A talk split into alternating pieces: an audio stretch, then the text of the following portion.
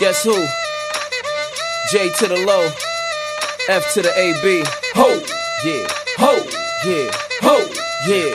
I ain't Mr. Right, I'm Mr. Right now. I keep women in thongs coming along. You visibly set stones, some in a prong. I can tell you ain't never had someone this long. One night, have 'em humming my song like.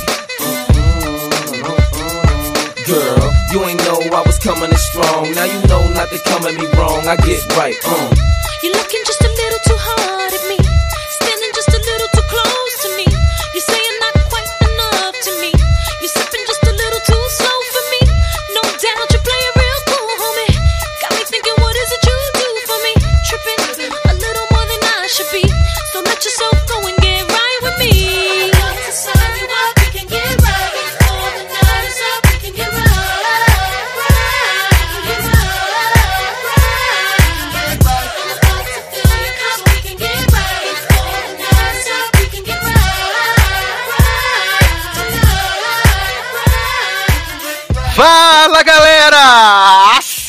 bem-vindos a mais uma edição do LogadoCast. Eu sou Edu Sassi, nós estamos em quarentena, mas estamos aqui mais uma semana para trazer diversão para você pelas próximas horas aí, né? Como sempre, aquela uma horinha que você tira para ficar atualizado nas coisas na- mais novas das séries, da TV, entretenimento, streams, das coisas tudo. E hoje estamos aqui com uma pauta incrível, maravilhosa, que só gente de altíssimo garbo e elegância poderia comentar. Começando com ele, Márcio Zanon. E aí, gente, vim aqui falar que The Office já era ruim e The Office no espaço é pior ainda. Beijos. Adoro que já começa afrontando.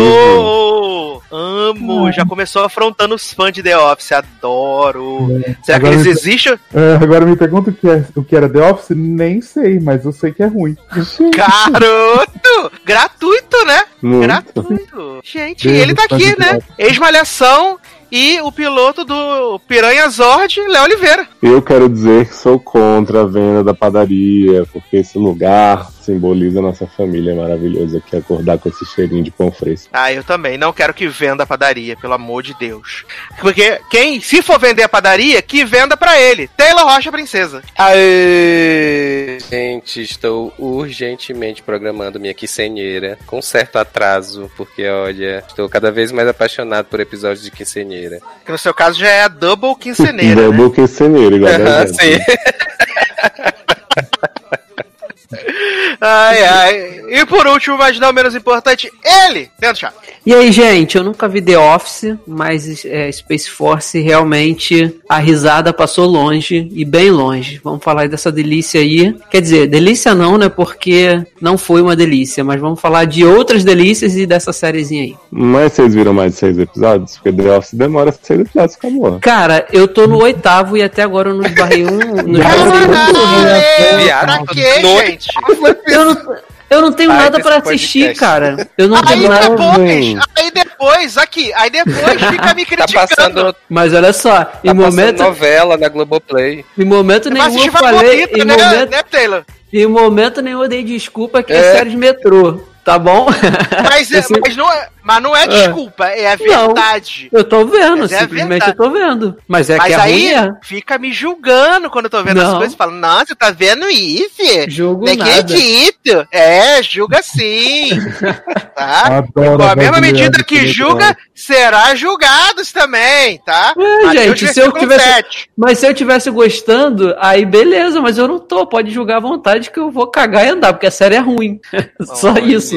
Tem nem o que falar, cara. É bem ruim. Mas, antes da gente entrar na pauta da noite, né, desse programa maravilhoso, eu queria fazer um disclaimer aqui, fazer um anúncio, fazer um jabá desde já, que é para você ouvir o, ouvir o Fofoquintas, que saiu nessa semana, nessa quinta-feira, um programa super informativo, né, o auge, que Leoz e Zanon fizeram, assim, destrincharam, passo, passo a passo, piece by, piece by piece, como diria Kelly Clarkson, né, tudo que aconteceu entre as crias de titia no Twitter, os barracos, o homem de 91 sendo a cara, tendo a cara passada no chapisco, e principalmente o dossiê Lia Michelle. Então, ouçam fofoquintas dessa semana, né? Porque vai vir aí a parte 2. Eu nem sei se vai vir, mas já tô vendo botando o Leózio na furada, dizendo que vai ter, né? Porque tá gravado, é isso que importa.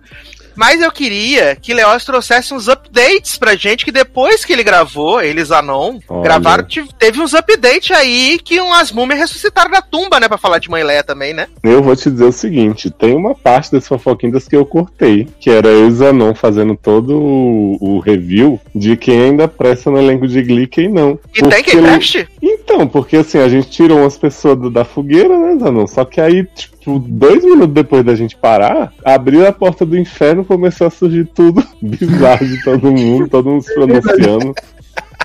A gente gravou do dia seguinte que estourou tudo. Dois dias depois já saiu um monte de coisa. Não dá pra se atualizar nesse negócio de ficar atualizado bagulho. Não, Tá muito Quero rápido, parar igual- de falar de Glee, mas não consigo. Não, tá muito bizarro, tá igual quando tava tendo aquela treta de Léo Dias e Anitta, né? Que as pessoas ficaram até pedindo pra gente comentar muito, também falaram que queria fofoquinha dessas coisas. Mas já acabou, acho que não tem que dar palco nem pra Anitta pra Léo Dias, que são duas biscoiteiras, né? Ah. Duas biscoiteiros de marca maior, né? Um usou o outro e depois ficaram assim, ai, nossa, olha como ele é mau caráter, ai, não cita meu nome. Não vale a pena. Apenas não, né? Apenas não, não vale a pena. Queria Mas, falar Léo- só que minha opinião não é a mesma de Eduardo Sasso. Ah, então fala é- qual é a sua opinião, quero saber. Não, menina, é porque Léo Dias é podre, né? Acho que a Anitta Não, pelo menos sim. tava certa. Ah, achei que ia defender Léo Dias, fiquei preocupado. Ah, jamais também, né? Não, Léo Léo Dias é podre, é podre. Tanto que ele diz que pediu pra sair do UOL, mas eu acho que ele foi demitido do UOL, particularmente. É lógico, eu acho que ele né? E aí agora ele tá no Metrópolis, né? Que aliás é Mas onde agora- o Leózio tira muitas pautas para o Fofoquinto. Sim, um grande veículo. Porra, né? Ele tá lá Mas, agora. menino, Agora vai. Tá frequente isso aí, né? Jornalista saindo da empresa falando que saiu, mas foi mandado embora. Tá, não vou falar de onde é. Gato! Morto na exposê, olha. Gente. Mas, Leózio é Zanon, conta pra gente aí que depois que teve toda essa treta aí de mãe Leia, né, de, de menina Jane, que o Zanon falou que ela era protagonista na sexta temporada. Menos, né, nem? Ela não era protagonista. Protagonista! Ela teve um plot. Ah, Protagonista. mas ela era a voz principal do novo Glee Club. Sim, pra mim, isso é protagonista. Daquele Glee Jovem. Club era ela. Não, do Glee Club ali era ela. Ai, era ela e os Lannister, né? E o, e o Revoltadinho também. Também tinha, né? Não, era ela Mas- e o gordinho, o gordinho, o menino lá que eu não lembro. Era dois Rodney. Isso. Rodney, pa- participante do America's Got Talent, inclusive, ele participou da temporada passada. É, exato, participou. É, e aí, teve toda essa treta. É, Alex, Mercedes foram lá, todo mundo. Mercedes botou só a risadinha. Mas depois Heather apareceu também, né, Zanão? É, então, né? Heather fez uma nota Que maravilhosa. defesa, hein? Ela falou assim, gente, vamos lá. Eu vou. Eu, não- assim, era horrível trabalhar com Lea Michelle? Era horrível, era uma bosta. Mas ela não é racista, né?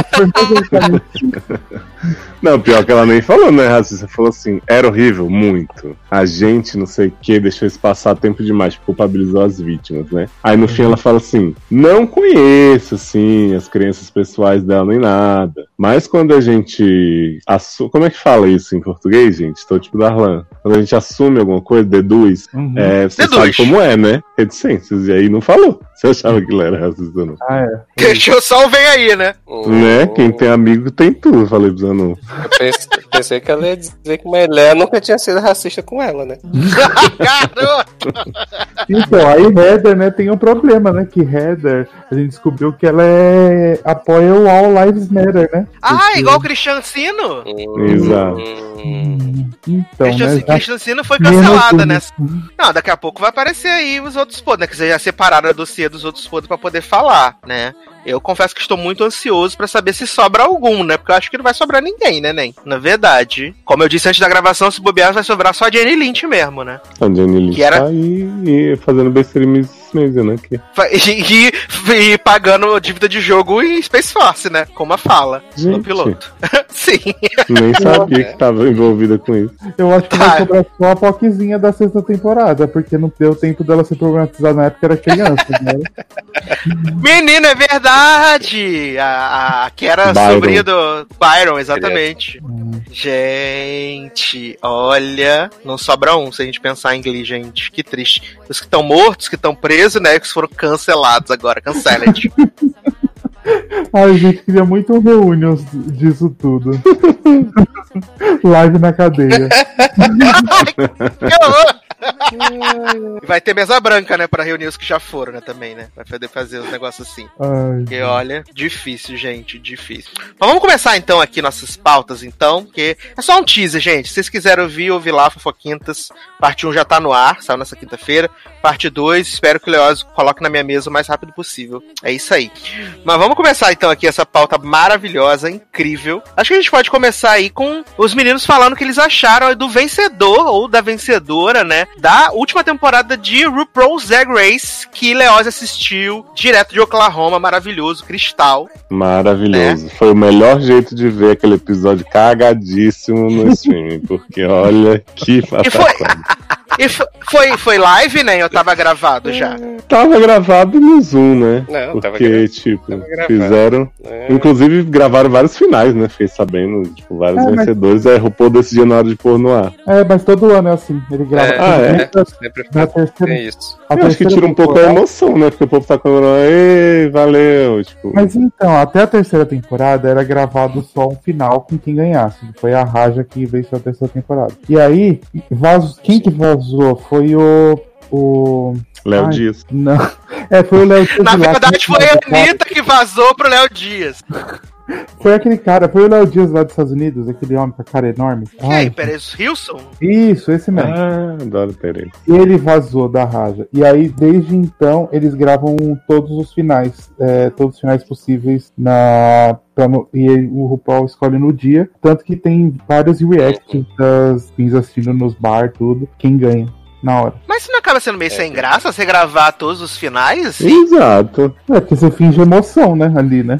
E elas não Ah, são grandes atrizes, assim, né?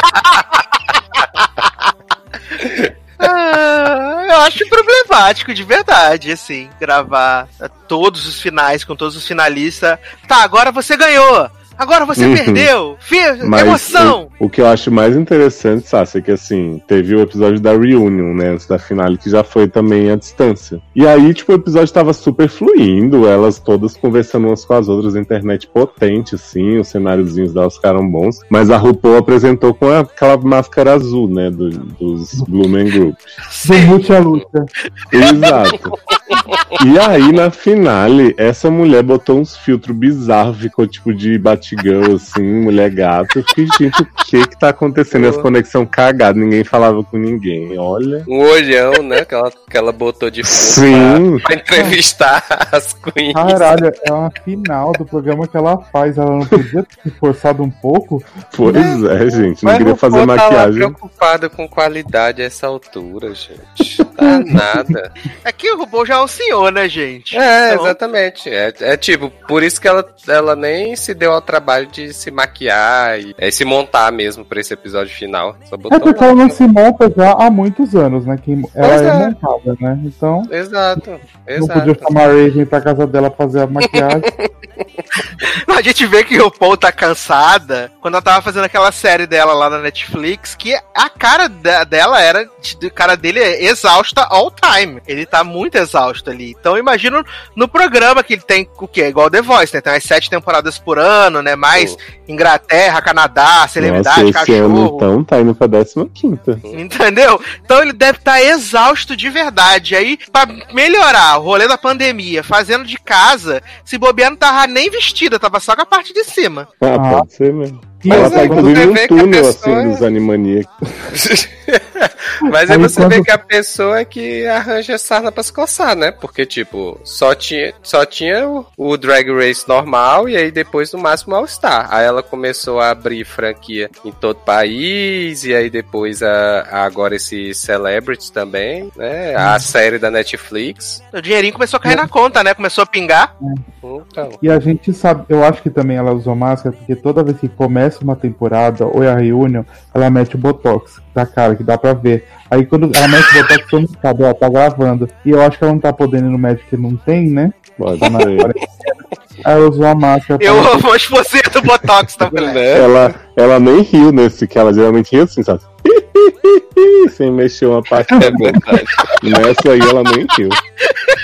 Ai, Mas pelo menos a primeira coisa boa desse reúne foi Hyde and Closet, coroada minha simpatia da temporada. Tadinha. Não tinha como, né, gente? Tinha que ser ela, né? Eu acho assim, se fosse ela ou a Jack, a Jack eu não gosto muito, mas eu acho que, é, tipo, casa com a personalidade dela que era no programa. Mas a Hyde é muito bonitinha, né? E aí, Hum, Mas a Jack também me fez chorar com a cartinha da mãe dela, sabe? Que ela recebeu dizendo que aceitava ela e tal. E RuPaul ainda deu um shade maravilhoso. Falou assim: Jack, vou te falar uma coisa pela primeira vez. Você é a vencedora do desafio, que a pobre velha não ganhou um.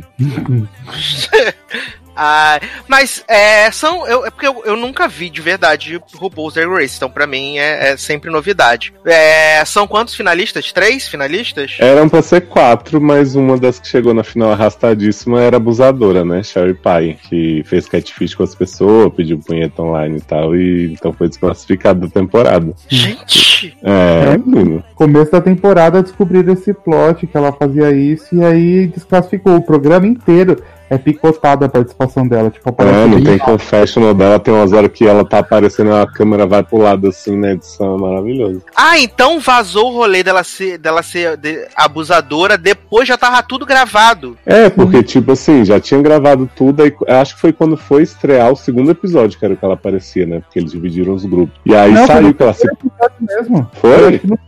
Antes do primeiro episódio. Adoro. E aí eles botam sempre o, o aviso, assim, Sherry Pie não vai participar da final, não sei o quê. Só que você vê que esse aviso tem muito interessado por ter chegar, né? Na, desculpa, Uhum. gente, palavreado, né? Que é abusadora.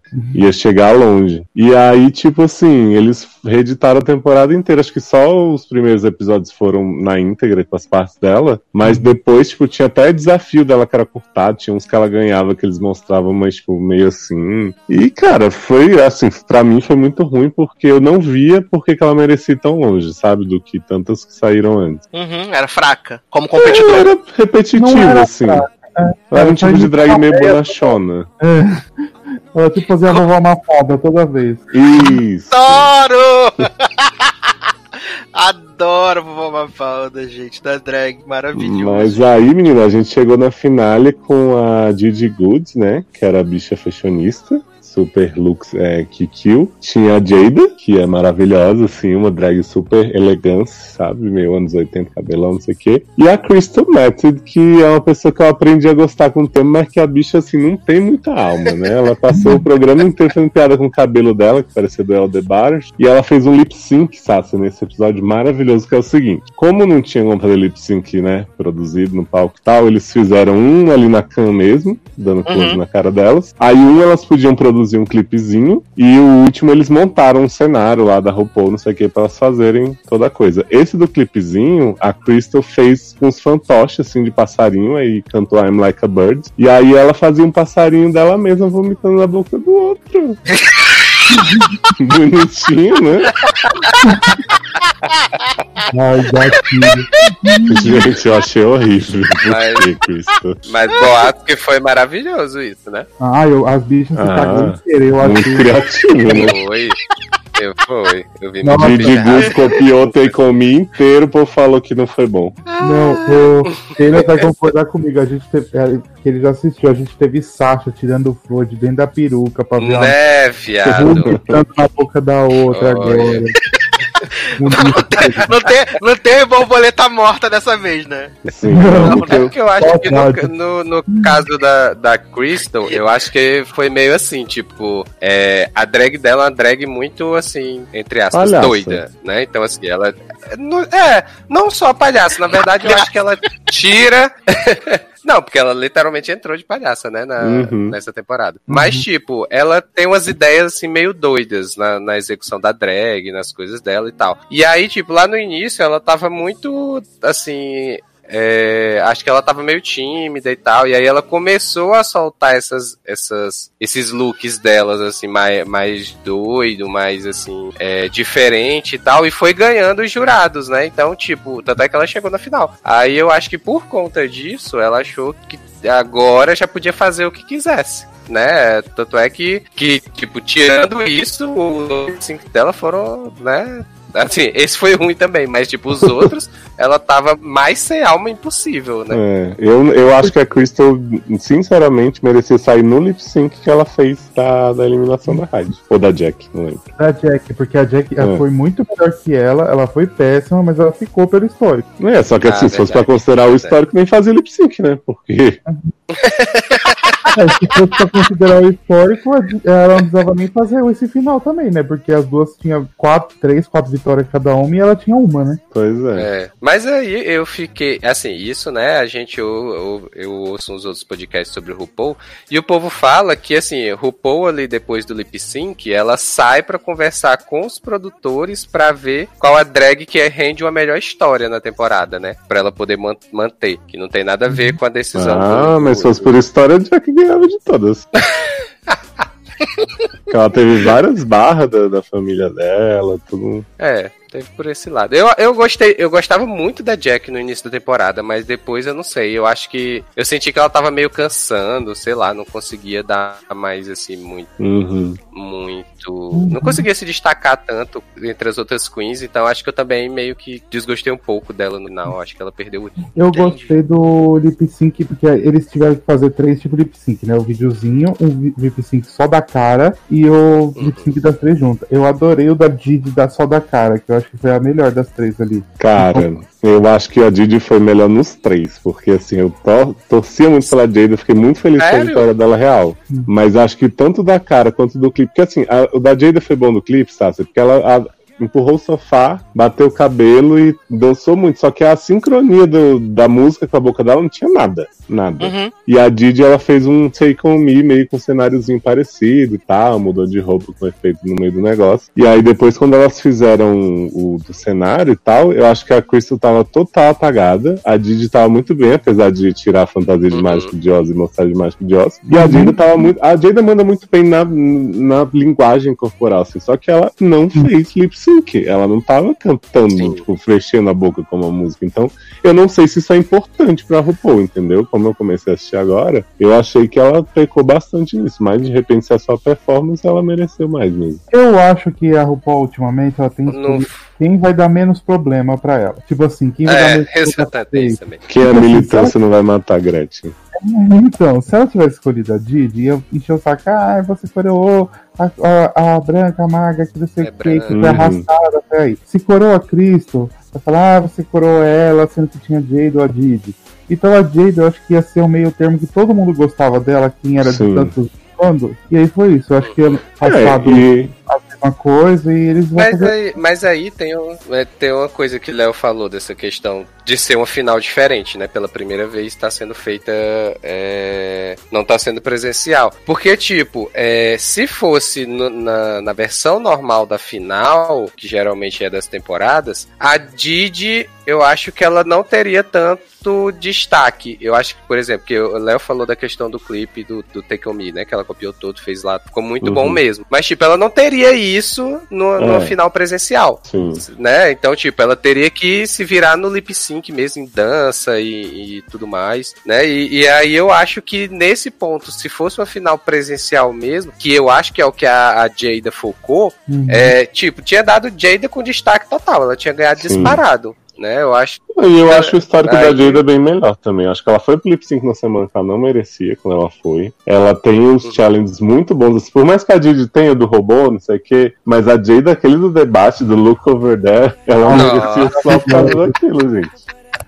O Maravilhoso. bom que da Jada nesse coisa, ela interagiu muito com o Jurassic. Que também tinha a Rachel Bloom, que é maravilhosa, e o velho do Jurassic Jeff Park. Goldblum. Meu, Uhum. eles três estavam. Tipo, eu veria um programa inteiro só dos três falando ali. E tava Sim. muito engraçado aquilo. É, verdade. é. Não, mas se a final fosse como antiga mesmo, eu também acho que daria Jada também, porque. E também que a final. é, querendo ou não, é, que o Léo não os outros, é sobre revelação. Tipo, quem que vai revelar na hora do lip sync e ter a revelação mais foda, É, exato. que foi o que a. Sasha fez, que todo mundo lembra até hoje. Uhum. Então, dependendo se, tipo, tá Jada e Didi, a Didi faz uma puta revelação, não igual essa de Mágico de Oz, que virou Mágico de Oz, a Didi ficaria a Jada não, né? É, Então, não dá verdade. pra saber. Mas o que importa é que vocês ficaram felizes, então, com, com o vencedor, apesar de, tu- de tudo, né? Bastante. Ah, eu gostei Sim, a bastante. É ótima. Graças a Deus, porque eu ouço sempre muitas reclamações. Ah, ganhou essa, não, não era pra gastar, não era pra ganhar essa. Mas, Sempre. amigo, Ah, mas- Drag Race é podre. Então, todo momento. Isso é verdade. Mas eu falei pro Zanon que os Gooders, né? Eu tava vendo no Twitter na hora, estavam dizendo roubadíssimo pra Jada, Jada, pior participante, não merecia nem ter passado o segundo episódio. Eu fiquei, gente. Ave como assim? Maria, gente. É, foi errado. fala-se errado Foi a única do segundo grupo que sobreviveu. Ah, é? É, do, do, do segundo grupo de Queens que foi apresentado. Da Xepa, ok? Influências e inscritos. Foi. Ah, E o- lembrando que Jada entra no hall da fama de reality junto com Thelma e, Ma e Marina de The Circle, né? Só Pina maravilhosa. Né, Ah, é? vencedores. Arrasane. Aliás, já que o Zanon trouxe esse rolê do Circle, eu Eita. Eu vou trazer, trazer aqui revelações, né? Porque Eita. o, o Web TV brasileira, né? O, ca- o canal do, do YouTube, tava fazendo as entrevistas com a galera que participou do The Circle, né? Com todos os participantes. E o último participante a ser entrevistado foi Rob, né? Que era a titia. Foi o último a ser entrevistado. E esse homem explanou que é tudo armado num nível assim. Ele falou que, tipo, se você mandou uma mensagem no Circle, sei lá, ah, oi Leózio, tudo bem? O diretor falava assim: não, essa mensagem não ficou boa, faz de novo. E você tinha que fazer até eles aceitarem. Que você não podia abrir o chat com as pessoas que você queria. Você tinha que abrir o chat somente com as pessoas que eram permitidas pela produção. E quando você era eliminado, você não ia no apartamento de quem você escolhia, você ia no apartamento de quem a produção escolhia. E aí esse homem Nossa, foi. mas então a produção escolheu mal, porque tem umas visitas que você fica assim, hã?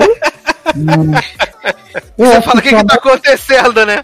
Eu acho que isso é uma método, que ele começou a falar um monte de besteira lá e. Ai, não sei, ele só fala bosta, tanto que ele teve vários pro- comentários problemáticos durante o programa. Então, assim, não confio muito, né? Não, e sim, ele eu ficou dizendo, não. ai, favorecem gays e negros, não sei o que. É, tá, e falaram tem que, fa- que favoreceu Ah. a Marina do Maresco O e tal. JP tá na final, gente. Aliás, JP maravilhoso desmentiu É? titia, né? Falou que difamou a produção.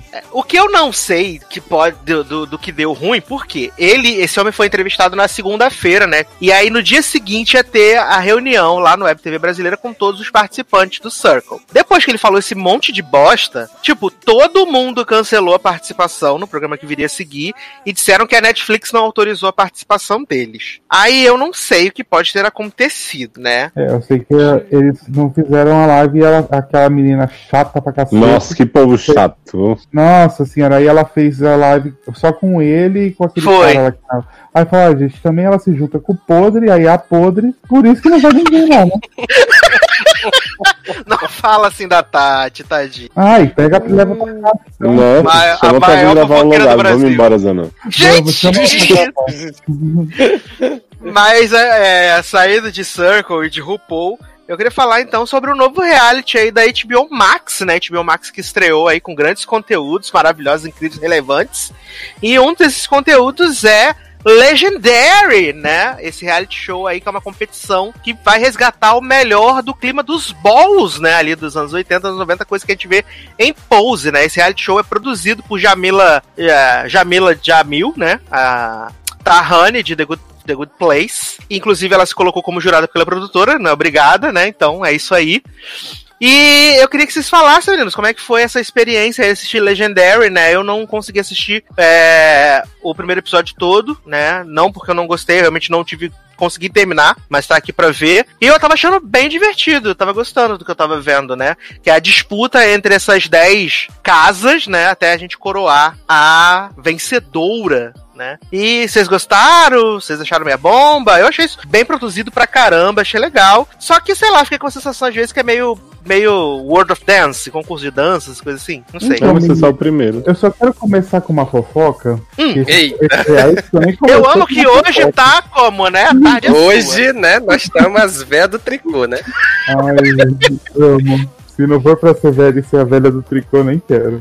Hoje nós Então, estamos né? Quando foi Tahani anunciada como jurado de Legendary, surgiu um monte de gente falando: Mas você tá num programa, Sim. você é uma mulher Você não é LGBT. PT, Uhum. Sai daqui. Aí Tahani falou, então, gente, nunca contei pra vocês, mas sou bissexual. E aí, assim, eu sou bissexual tipo Lady Gaga, mas só fica com homens, essas coisas e tal. E aí ficou por isso mesmo, né? E aí, tanto que ela aparece no primeiro episódio, aí o cara fala, nossa aliada, Tahani, né? Mas nunca falou então. Né? E depois também. Hum, tá bom, né? O, o A da sigla de aliada, né? Agora. Socorro! Ai, eu amo. Olha. Ah, mas assim, eu, eu gostei, eu gostei do programa. Eu acho que eu gostei mais da ideia do programa e dos personagens do que da execução em si, Uhum. né? Porque eu acho que toda a parte da competição é, é meio assim, sei lá, meio jogado, de tipo, ah, é, vai escolher quem vai ficar, quem vai sair. Aí, é, dependendo do caso, não é no, não aparece o voto de cada jurado, né? É tipo, meio que eles se reuniram ali, escolheram alguém e a Tahani vai lá e diz quem é. Sabe? Não mostra essas partes assim. Fica. Eu acho que é meio. Assim como também, por exemplo, as provas que tem no, no- nos episódios e que aí, tipo, eles é, são oito casas, aí vão, vão competindo as casas entre si e tal. E aí, vamos supor, sai três no primeiro, no primeiro desafio, aí ficam cinco. Aí eles pegam lá, sei lá, eu, eu quero você contra você e eu quero vocês três disputando a outra. Sabe? Não é bem definido como é que funciona a, Uhum. a essas disputas. Eu acho que aí eu acho que essa questão da disputa em si, pra mim fica meio perdida na história. Agora sim, as casas maravilhosas, Uhum. né? É, todas, assim, não teve uma engraçado porque tipo quando como a- a- é, pelo menos eu, né, não, não conhecia tantas casas assim de, de, de, ball, de balls e tal. Então, tipo, você, eu vi a primeira casa entrando e tal, aí fizeram lá dança, coreografia e tudo, não sei o que. Aí eu fiquei, pô, legal, né? Povo é bom, não sei o que e tal. E aí todo mundo, ah, é fraco, não sei o que e tal. Mas aí você vai vendo as outras, você vai vendo, é, realmente a primeira foi bem fraca, né? Porque as outras vêm no nível assim. Que aí quando você não conhece, né, você meio que não consegue mais, tipo, diferenciar. Mas aí você vai vendo os níveis de casas. Tanto é que tem casas que são mais tradicionais lá pra eles, né? Tem outras que já são mais novas, estão entrando agora. Entendi. É, e já teve o episódio de Dominique? É, hoje, né? É, É o terceiro, né? É, acho que saiu hoje, é. Então, menino, o que eu, eu gostei também. Assim, o primeiro episódio foi só apresentação, achei que era meio maçante. Falei, ah, não sei É, se eu vou verdade. continuar isso. E aí veio o segundo episódio, que aí eles dividiram as categorias, né? Categoria fez, categoria bate-cabelo. Gente, bate-cabelo da japonesa. Puta que pariu, que maravilhosa. E, Mas você é tendencioso, né, Zanão? Que você ama asiáticos. É, então, né? Mas assim, eu amo que essa casa das japonesas, a mãe da casa dos japoneses não é japonesa, né? O quê? Qual a casa de que é uma casa é, é House of Ebony, que é uma casa que, é, que foi por, feita por, pra- por pessoas e para pessoas negras, e a mãe da casa é uma mulher branca hétero. Então, Uhum. Oi? Como é que é? Sim, representatividade. Rola disso. O que Ah, eu achei mais. só- Desculpa, pode falar, não, era só isso mesmo. Eu acho que a produção caprichou muito nas escolhas e nos backstories, assim. Por mais que esse primeiro episódio seja mais Uhum. chatinho por ficar mostrando uma por uma, você vê que eles têm muito a falar sobre a comunidade e pertencer, não sei o quê. E aí você vai vendo as diferenças de cada um. Tem uma casa só com mulheres, tem a House of Gucci, que homenageia a Glória Groove, né? Fica gritando Glória Groove. é.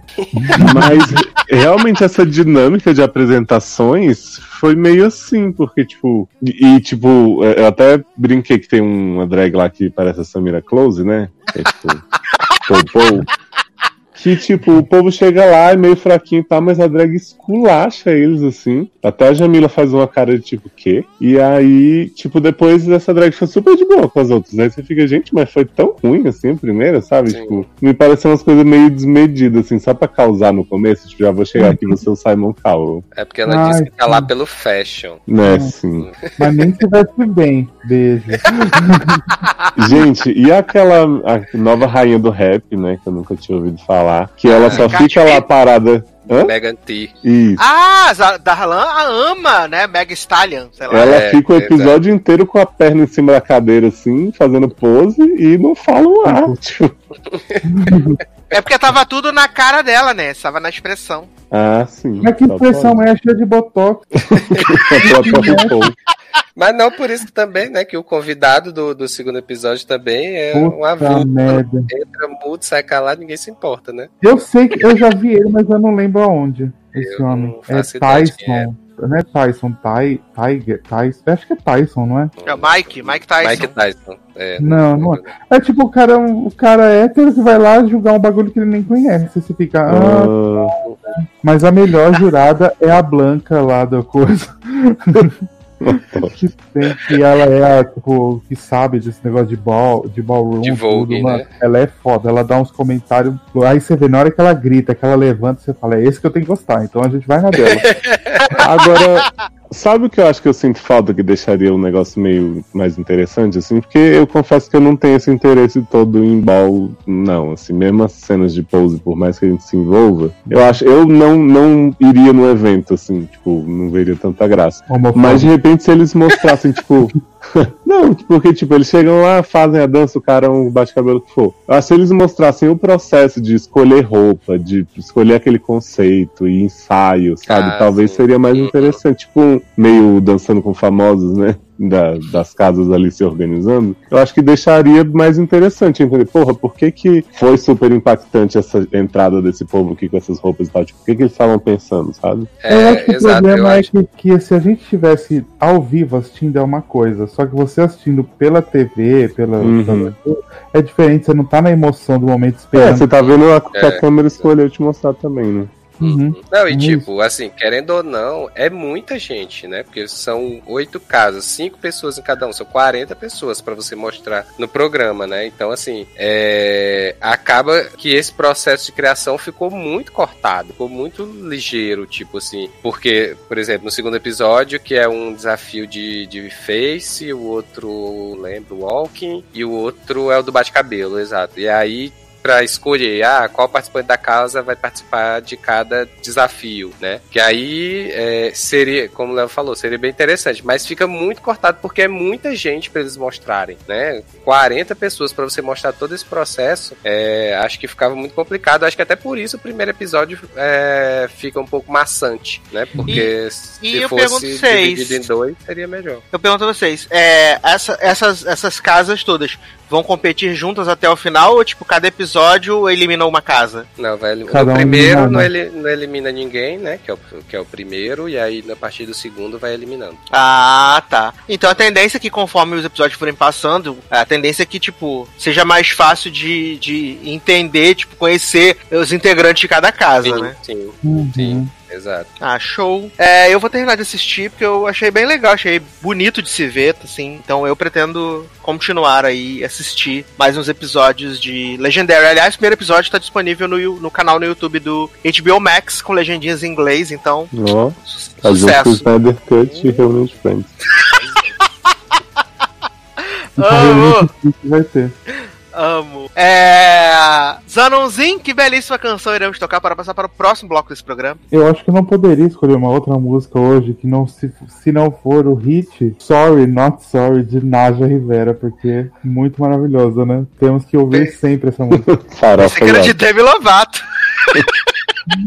Demi Lovato copiou Naya, né? Porque ela na série e depois veio copiando a música da menina. É verdade, é verdade. Então vamos tocar Naya e a gente já volta.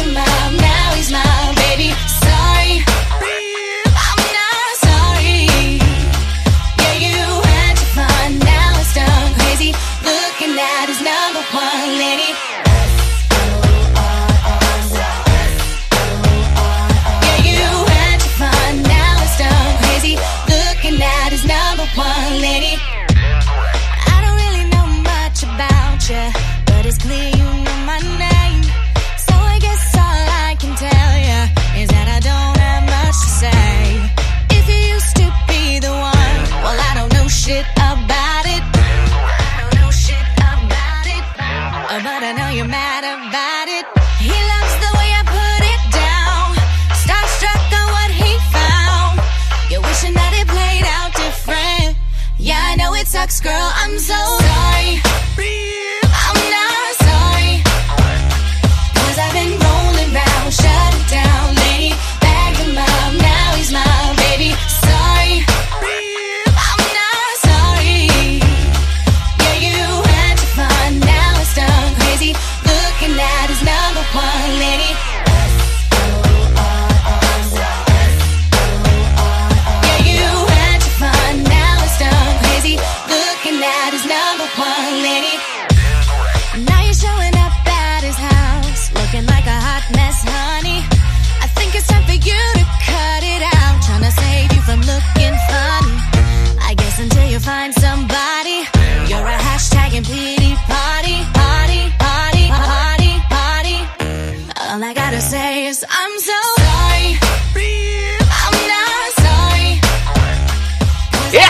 Volta com o Logado Cast. Agora, por quê? Agora vamos fazer o quê? Ir em busca do amor, né? Essa coisa tão perene, não sei. Mas que as pessoas ficam procurando, né? Algumas, outras nem tanto. Mas vamos falar então de Love Life, né? Já que falamos aí de Legendary Gente. no primeiro bloco.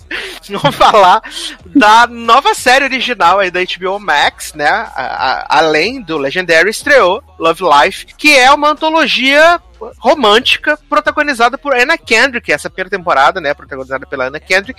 Se a série for renovada para a segunda temporada, provavelmente deve ser outro ator e outra história. e Não cada vai ser, né? chove, que isso. A HBO até para, não vai fazer os negócios semanalmente, vai soltar tudo do, Uhum, vai queimar duas tudo, semanas. ninguém liga. É pra acabar logo. sucesso. Gil tá com E- vergonha de passar isso. Acho que é a Ana Kendrick que tá com vergonha de ter feito isso, né? Porque, olha, puxa. Gente, vocês odiaram tanto assim? Mas eu vou falar a sinopse daqui de Love Life, que é uma antologia que vai explorar cada temporada a vida romântica de um personagem. No caso dessa primeira temporada é a Darby, né? Que é a personagem da Anna Kendrick, que é uma jovenzinha ali nos seus 20 anos, que tá descobrindo o amor, descobrindo é, como é se apaixonar, como é quebrar a cara, como é ser deixada. E cada episódio revela um homem que esteve na vida de Anna Kendrick. Pelo menos até agora foi um homem, né? Às vezes pode rolar uma mulher mais pra frente, a gente não sabe. Mas nos três episódios iniciais são três homens, né?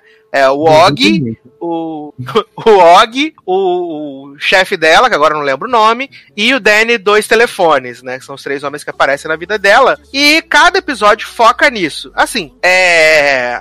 O primeiro episódio é muito, muito chato, assim. Pra mim, ele é muito chato, assim, de voltar a jogar no lixo, assim, muito chato. Uhum. Eu assisti, os, eu assisti os três episódios e, por incrível que pareça, o, me- o menos pior é o terceiro episódio, que é o menor de todos. Ele tem, sei lá, 23 minutos, ele é muito curto. Nossa, que incentivo, né? Pra ver. E é um O menos episódio pior é o onde. terceiro. Não, e é um episódio onde tecnicamente ela não se apaixona. Ela só dá um pente rápido e aí segue adiante, entendeu? Ela vira o jogo, né, que acontece com ela no terceiro episódio. Quem faz a parada é ela, de... de... Segue isso ou não.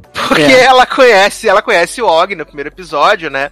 E aí ela se apaixona por ele. E aí eles vivem um romance durante um tempo. Só que ele é um jornalista político, né? E ele vai acompanhar a campanha eleitoral de um candidato e ele vai embora. E é a decepção dela. No segundo episódio, ela se envolve com o chefe dela, que acabou de se divorciar, né? E ela tem um relacionamento. E ela tem um relacionamento muito escroto com ele, né? E aí ele termina com ela também, porque tem problema de diferença de idade e tal. Mas E ele o é bem falei- babaca também, né, cara? O que eu falei com o Leandro é que, além da peruca da Ana Kendrick no primeiro episódio, que é uma das coisas mais medonhas que eu já tive o prazer de ver na televisão, é. O meu problema com a série é a narradora, que não precisava ter, aquela narradora falando inglês, inglês britânico, pelo amor de Deus, que coisa tá, né? Ainda é insuportável. inglês, né? Porque os americanos iam entender se fosse português. Não, mas eu falei que é inglês britânico, vou dar na sua cara, seu gay. tá? Homofóbico. E aí. e aí, o que acontece? Tem essa narradora, e além disso, pra mim, acho que a pior personagem de todas é a Darby. Ela É, é. tem mu- jeito. Não, eu amo a Anakin, a Anakin cristal, pra sempre. Eu amo essa mulher, quero botar ela num potinho e guardar pra mim, bebê. Mas a personagem, ela é, ela é muito, pelo menos até agora, não sei como vai ser o resto da temporada, mas ela é uma personagem que ela é muito vazia e ela, ela é a personagem que, tipo, é, acho que só o Leandro viu os outros episódios, acho que nenhum de vocês teve coragem de se aventurar, né? Mas ela se molda por aquilo que o homem que ela está no momento tem interesse. Então, é uma personagem esquisita, sabe? Que eu não Nos, é, nos, eu não consegui criar conexão com ela. Nos dois primeiros episódios, ela praticamente se molda mesmo, assim, ela, ela, ela não tem, é como se ela, ela não é tivesse... muito paga-pau do homem que ela tá. É, é como se ela não tivesse personalidade, ela se deixa levar pela, pela pessoa. Mas assim, o primeiro episódio, o Leoz ele fala isso, acho que no Twitter, que é bem água de chuchu. Eu também achei, mas assim, pra mim, eu acho que eu entendi que a proposta ali da série é mostrar bem, de uma forma bem rasa e leve, pelo menos nesse primeiro episódio, o relacionamento, nem relacionamento, mas a vida amorosa mesmo da, da personagem da Anna Kendrick, que é Darby, né? Só que assim, dos três episódios que eu assisti, por incrível que pareça, o que melhor casou com ela em par é o Og, o primeiro do primeiro episódio, que é o cara que vai pra. Que, que, provavelmente, que provavelmente ele vai ficar com ela, porque ele volta no terceiro episódio. Sim, e- mas eu achei o melhor, assim, dos Não, três é- eu que eu assisti, o Mas melhor. Me explica uma coisa, eu achei que ia ser cada episódio ia ser tipo a Kendrick fazendo um novo personagem, não é isso? Não. É a mesma personagem, é a vida amorosa daquela personagem. Ah, tá. Eu jurava que era tipo várias historinhas, tipo, com ela fazendo um personagem diferente com um amor diferente. Não. Era o da Vai- Kendrick. É tipo assim, ela começa com o relacionamento com esse Og, aí ela passa um tempo que já fala na série, mas eu não lembro. Aí ele tem que ir embora, porque ele vai seguir lá o ônibus político, né, de jornalistas, e depois ele vai ficar de vez em Washington, porque é o sonho da vida dele. E aí, no segundo episódio, passa assim, 2000 e tanto, um ano após Og, aí ela começa o relacionamento com o chefe dela. Aí no terceiro episódio já é, ela, aí no, nesse segundo episódio ela diz que, a narradora diz que ela fica 11 meses com o chefe, aí um ano depois, aí já é o terceiro episódio, que ela encontra outro carinha, entendeu? Então assim, ela tá- já teve o filho? não, Não, Ainda aquele, não. aquele, aquela barriga que aparece é só do episódio final. Prova- Ah, é, provavelmente o, é tipo tu- o, o gancho da temporada inteira é quem é o pai do bebê, basicamente. É com quem ela Não, fica. acho que é com quem ela vai ficar. Que É. assim, depois, depois do terceiro episódio, eu realmente acho que é o Og. Eu realmente acho que é o Og. Porque ele volta no terceiro episódio, eles têm aquela coisa do no- meio não resolvido. Ele Uhum. tá com o clone da. da. Da Blair de Gossip Girl, né? Ele tá com o clone dela e com o clone também da. Automaticamente, né? Clone da, da Blair, é clone da menina lá. Como é que é o nome dela, Leose? A clone da. Minka Kelly. Isso, é clone da Minka Kelly, é outro clone delas, né? E aí eles vão viajar, fazer uma tour pela América do Sul, tirar foto, uma putaria lá. E ela fica, ela fica balançada e ele fica balançado de saber que ela seguiu a vida sem ele. Então eu acho, de verdade, que ele vai ser o homem recorrente da vida dela e que ele vai ficar com ela.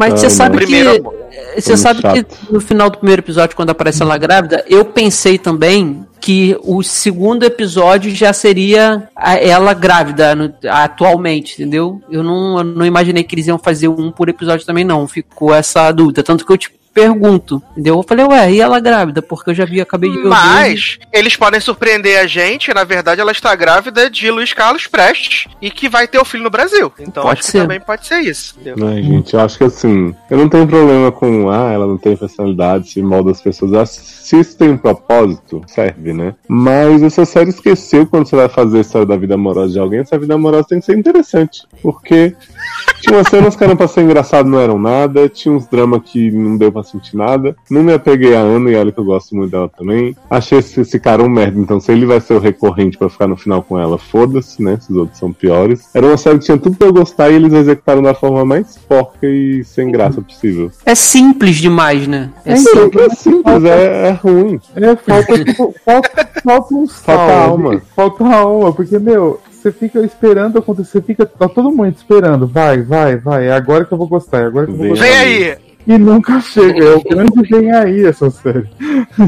Assim, eu, eu não tive problema, esse problema todo que vocês tiveram, assim. Eu achei bem. Realmente, ela é. O primeiro episódio é bem água de chuchu, mas não me incomodou. Não sei, não, Não, sei. Não mas, sei se é- mas eu, eu, eu- eu super entendo os meninos, porque eu também tenho essa sensação de dela ser uma série insossa. Ela é insossa, assim, sabe? Ela. Você ver o episódio e não ver o episódio não faz a diferença. Exatamente. Se você É. vê o primeiro e o último, acho que não vai fazer diferença, sabe? Porque a Darby não é uma personagem interessante e a vida de- amorosa dela também não, como o Leoz falou, não é uma vida amorosa interessante. Não, É uma Sim. chatinha, que não, tipo, não. Você não torce por ela. Eu, eu É, vou eu ser acho- mais amiga dela doida do que dela. Era exatamente isso que eu queria falar. Eu acho que, que eu, eu preferia ver, acompanhar o dia a dia da amiga que é casada com o menino do The Bold Type do que da Anna Kendrick, infelizmente. Agora, não, eu, eu teve al- alguma coisa que me fez me interessar nela com o Og enquanto casal. Não sei o que. Então, tanto que eu levei a sério, falei, pô, vou ver os três que vai sair e vou seguir, entendeu? Porque 30 minutinhos tá tranquilo, dá pra ver. Mas assim, é, eu entendo todos esses problemas que vocês falam que tem, porque realmente tem. Sabe? Não tô passando pano da, pra série, claro que não. Mas não sei, pra mim eu acho que ela é tão leve e tão assim, sem pretensão nenhuma, que pra mim, tipo, se eu assistir ou se eu não assistir, não vai fazer diferença. Como eu não tenho nada pra ver, eu tô assistindo. Agora, o episódio 2, eu acho que ele já é mais interessante que o 1, um, porque fica mais na cara que ela realmente se molda de acordo com o, o parceiro que ela tá. O cara, assim, dá, dá a entender o tempo inteiro. Primeiro que eles não combinam, ela com, com o ex-chefe dela. É, e fica na cara desde sempre que o cara não quer um relacionamento sério e ele fica enrolando ela por 11 meses, entendeu? Tanto que as cenas que depois que ele sabe que o pai morre, é, e aí ele conta pra ela e tem toda um- uma sequência de cena que ela vai com ela se oferece pra ir com ele pro, pro velório, é, ele já dá a entender que ele não quer a presença dela e no velório ele não fica com ela, tipo, caga na cabeça dela, a família também. O cara é bem babaca com ela. E aí você, tipo, caraca, por que que essa menina faz isso de, de sabe, de abrir mão de tudo praticamente, que ela abre mão do, do, do eu próprio pra poder se moldar a imagem do cara que ela tá no relacionamento. E o cara caga pra ela. Aí no terceiro episódio, ela meio que faz, em vez dela sofrer isso novamente, ela faz isso com outro cara. E esse cara ele é meio creepy, porque ele diz que na cena que eles estão juntos lá, que eles vão transar, ele fala que há muito tempo, acho que, não sei se chega a dar um tempo de três anos, alguma coisa assim, que ele se separou da, da noiva dele, namorada, que ele não tá com ninguém, aí ele, eles transam e, tipo, quando acaba a transa, o cara meio que só falta pedir ela em casamento. Diz que você é a melhor pessoa que me libertou pra esse mundo. E aí ela meio que faz com ele o que ela o que fizeram com ela nos dois primeiros episódios aí tanto que depois eles se encontram ela conta um monte de mentira que vai se mudar pra não ficar com o cara e Não, tal ela, e só ele con- ela só conta mentira, né? Porque É. no segundo episódio, ela fala assim: ah, você, o que você faz? Eu sou fotógrafa, não sei o que, nananã. e a filha da puta não tinha, não sabe não fotografar. é, ela não fazia nada. E assim, é, no te- nesse terceiro episódio é esquisito porque, tipo, depois que eles se encontram no, no museu, tem toda. O cara fala, cara, eu sou uma pessoa, você. Você não precisava fazer isso, você me sacaneou de verdade, eu tenho sentimentos e tal. Co- coitado, deu até uma pena dele. Mas até então, pra mim, eu vou, esp- vou tô esperando o quarto episódio pra ver como é que vai seguir essa série. Eu vou esperar o review do Leandro pra dizer se a série fica boa ou não, porque pra Não, mim se- já, já deu. Agora vão ser mais três direto, né? Chocado, Não vou não, né? passado. E é o que eu falei, eu gosto muito da Ana Kendrick, muito. Eu fui com o coração, tipo, abertíssimo, porque eu sou muito fã dela. Eu acho ela, acho ela perfeita em tudo que ela faz, assim, sabe? Então, Mas tem essa série umas não gente- umas, umas horas sem a- as mãos a gente tem que soltar, né? sim! e aí, no caso, essa mão foi soltada, a mão da Darby soltadíssima. Hum. Não, não teve como. Como diz Mas eu queria- né? Essa série é O como a água. Inodora, insípida e incolor, né? Ah, mas água é tão bom essa série, não é não? Ai, que socorro! Amo. A água pelo menos serve pra matar a sede, né? Pois é. Exato. A água tem um Exato. propósito, né? Essa série não. Maravilhoso. Mas eu queria saber, falando em propósito, se a temporada final de Fuller House teve um propósito, né, Zanão? Que acabou aí depois de cinco temporadas, eu acho, né? Cinco temporadas, eu acho que foi isso. Ai, Bye. Então. Encerrou né, esse seu menino? ciclo, Nossa, né, menino? dor, né? Conta, conta pra gente tudo o que aconteceu, pelo amor de Deus. Então, essa última temporada foi separada em duas partes, né? Foi 18 episódios, foram 9, lançados acho que em dezembro do ano passado, e agora esses 9 que saíram essa semana. E assim, Fuller House foi boa de acompanhar as duas primeiras temporadas, porque era coisa, era gente que tinha que se atualizar, né, do que aconteceu na, em Full House, né, com as meninas grandes e tal. Só que a partir da terceira temporada, era a mesma série todo episódio. Era as mesmas piadas, os mesmos os personagens não evoluem. Na verdade, eles andam pra trás, né? Os personagens. Eles têm 40 anos, parece que tem 17. As crianças são mais maduras que os adultos. O Henrique tava me falando, Zano, que o Max, que era super fofinho, todo mundo adorava no começo, ele ficou tipo a mesma coisa adolescente e não ornava de jeito nenhum. Não. E ficou feio o menino, tadinho, era tão bonitinho. Não. E ele ficou chato, ele não é legal as piadinhas que ele usava, que quando é criança a gente passa um paninho e fala, ai que bonitinho. Agora, Hum, que ai, fofinho. que adolescente insuportável. E Ai, eu... eu tenho um grande problema que a. Acho que é Candice, né? Candice, a, a protagonista, né? Que faz a DJ. Ela rola um boatos que ela é Trump supporter, né? Então, Ah, tem Ah, cara. é? é, e aí você fica acompanhando, assistindo e fica meio. Hum. E aí ela transformou a Steph, que era uma personagem muito legal, que era aquela espírito livre, né? Que falava. Teve um plot maravilhoso que ela, tipo, falou que não podia engravidar, que ela já fez um monte de exame, ela nunca podia ser isso, e ela virou a irmã dela. Igualzinha. Ela, tipo, não teve um destino diferente. E aí ficou nisso. E aí você acompanhar cinco temporadas iguais enche um pouco o saco. Aí quando você termina ela, termina do jeito que todo mundo achou que ia terminar. Um casamento. Falaram, falaram. Aí falaram os episódios que elas iam embora, cada um ia pro seu canto. E aí na última cena falaram, então, a gente não vai embora, a gente vai viver junto, todo mundo na mesma casa, as três famílias. Ai, que delícia. Ai, gente, que putaria é essa?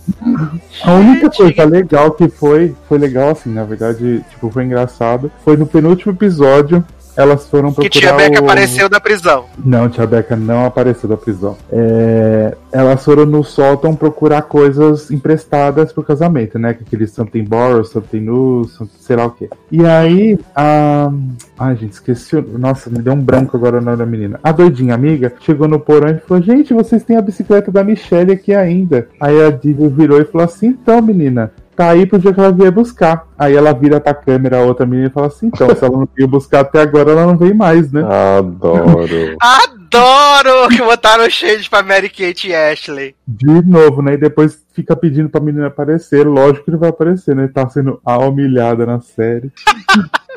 Ai, eu Gente, É o amo. mesmo problema, as pessoas. Aí você fica. É, dá uma, uma problematizada, porque são as três protagonistas brancas, tudo bem, até aí, porque era da série. A única que é casada com um latino é a, é a que não é da família. E essa única da família, a menina, a filha, que é tipo uma mistura da latina com a pessoa americana, é a única que namora uma pessoa negra. Então, tipo, colocaram todos nesse plot numa família só e as outras permaneceram, tipo, todo mundo muito branco e muito com os mesmos problemas, entendeu? E aí dá uma irritada, assim. Diversidade, né? É, então, aí você fica pensando, então você acha que ela é, ela é Trump supporter mesmo, né? Porque ela produz, dirige a série, então ela. Ops, ops. Será, menine? É, mas não teve nada demais, assim, teve uma cena que copiaram que da série antiga que a Steph entra com o carro na cozinha na hora que ela vai entrar no carro do tio, uma coisa assim. E aí fizeram ela fazendo a mesma coisa. Aí todo mundo, nossa, que maravilhoso. Aí eu olhei assim, nossa, nem lembrei. Adoro. Mas agora eu tô esperando Mas- daqui 25 anos Fullest House com as crianças, que aí acho que vai ser mais interessante, né? Ah, mas então foi, foi esquecível, então, esse final, né? Foi, assim, a série inteira praticamente foi esquecível. Só o começo que foi legal, porque era novidade, era muitos anos depois de você ter visto ver aquilo, é legal. E o resto só vai gostar mesmo quem é, tipo, muito apaixonado por isso e tá fingindo. Que triste, muito triste, gente. Fiquei triste agora, mesmo não assistindo essa série, né? Que eu acho que também de Full House devo ter assistido uns três episódios, né? Quando passava no, no SBT em sequências aleatórias, né? Mas eu nunca me interessei por Fuller House também. Nunca. Ah, meu Deus. Acho que eu gostava mais de Quem é o Chefe do que Três é Demais. Ah, eu preferia muito mais o Maluco no Pedaço Revival do que Fuller House. Tá. Eu ia fazer as crianças Revival, ia ser maravilhoso. Ai, gente, todo mundo odeia o Chris Revival. Que? ah. É, todo mundo odeia odeia o Chris, é o Chaves da Record, né, gente? Passa em Olha. todos os horários e dá audiência.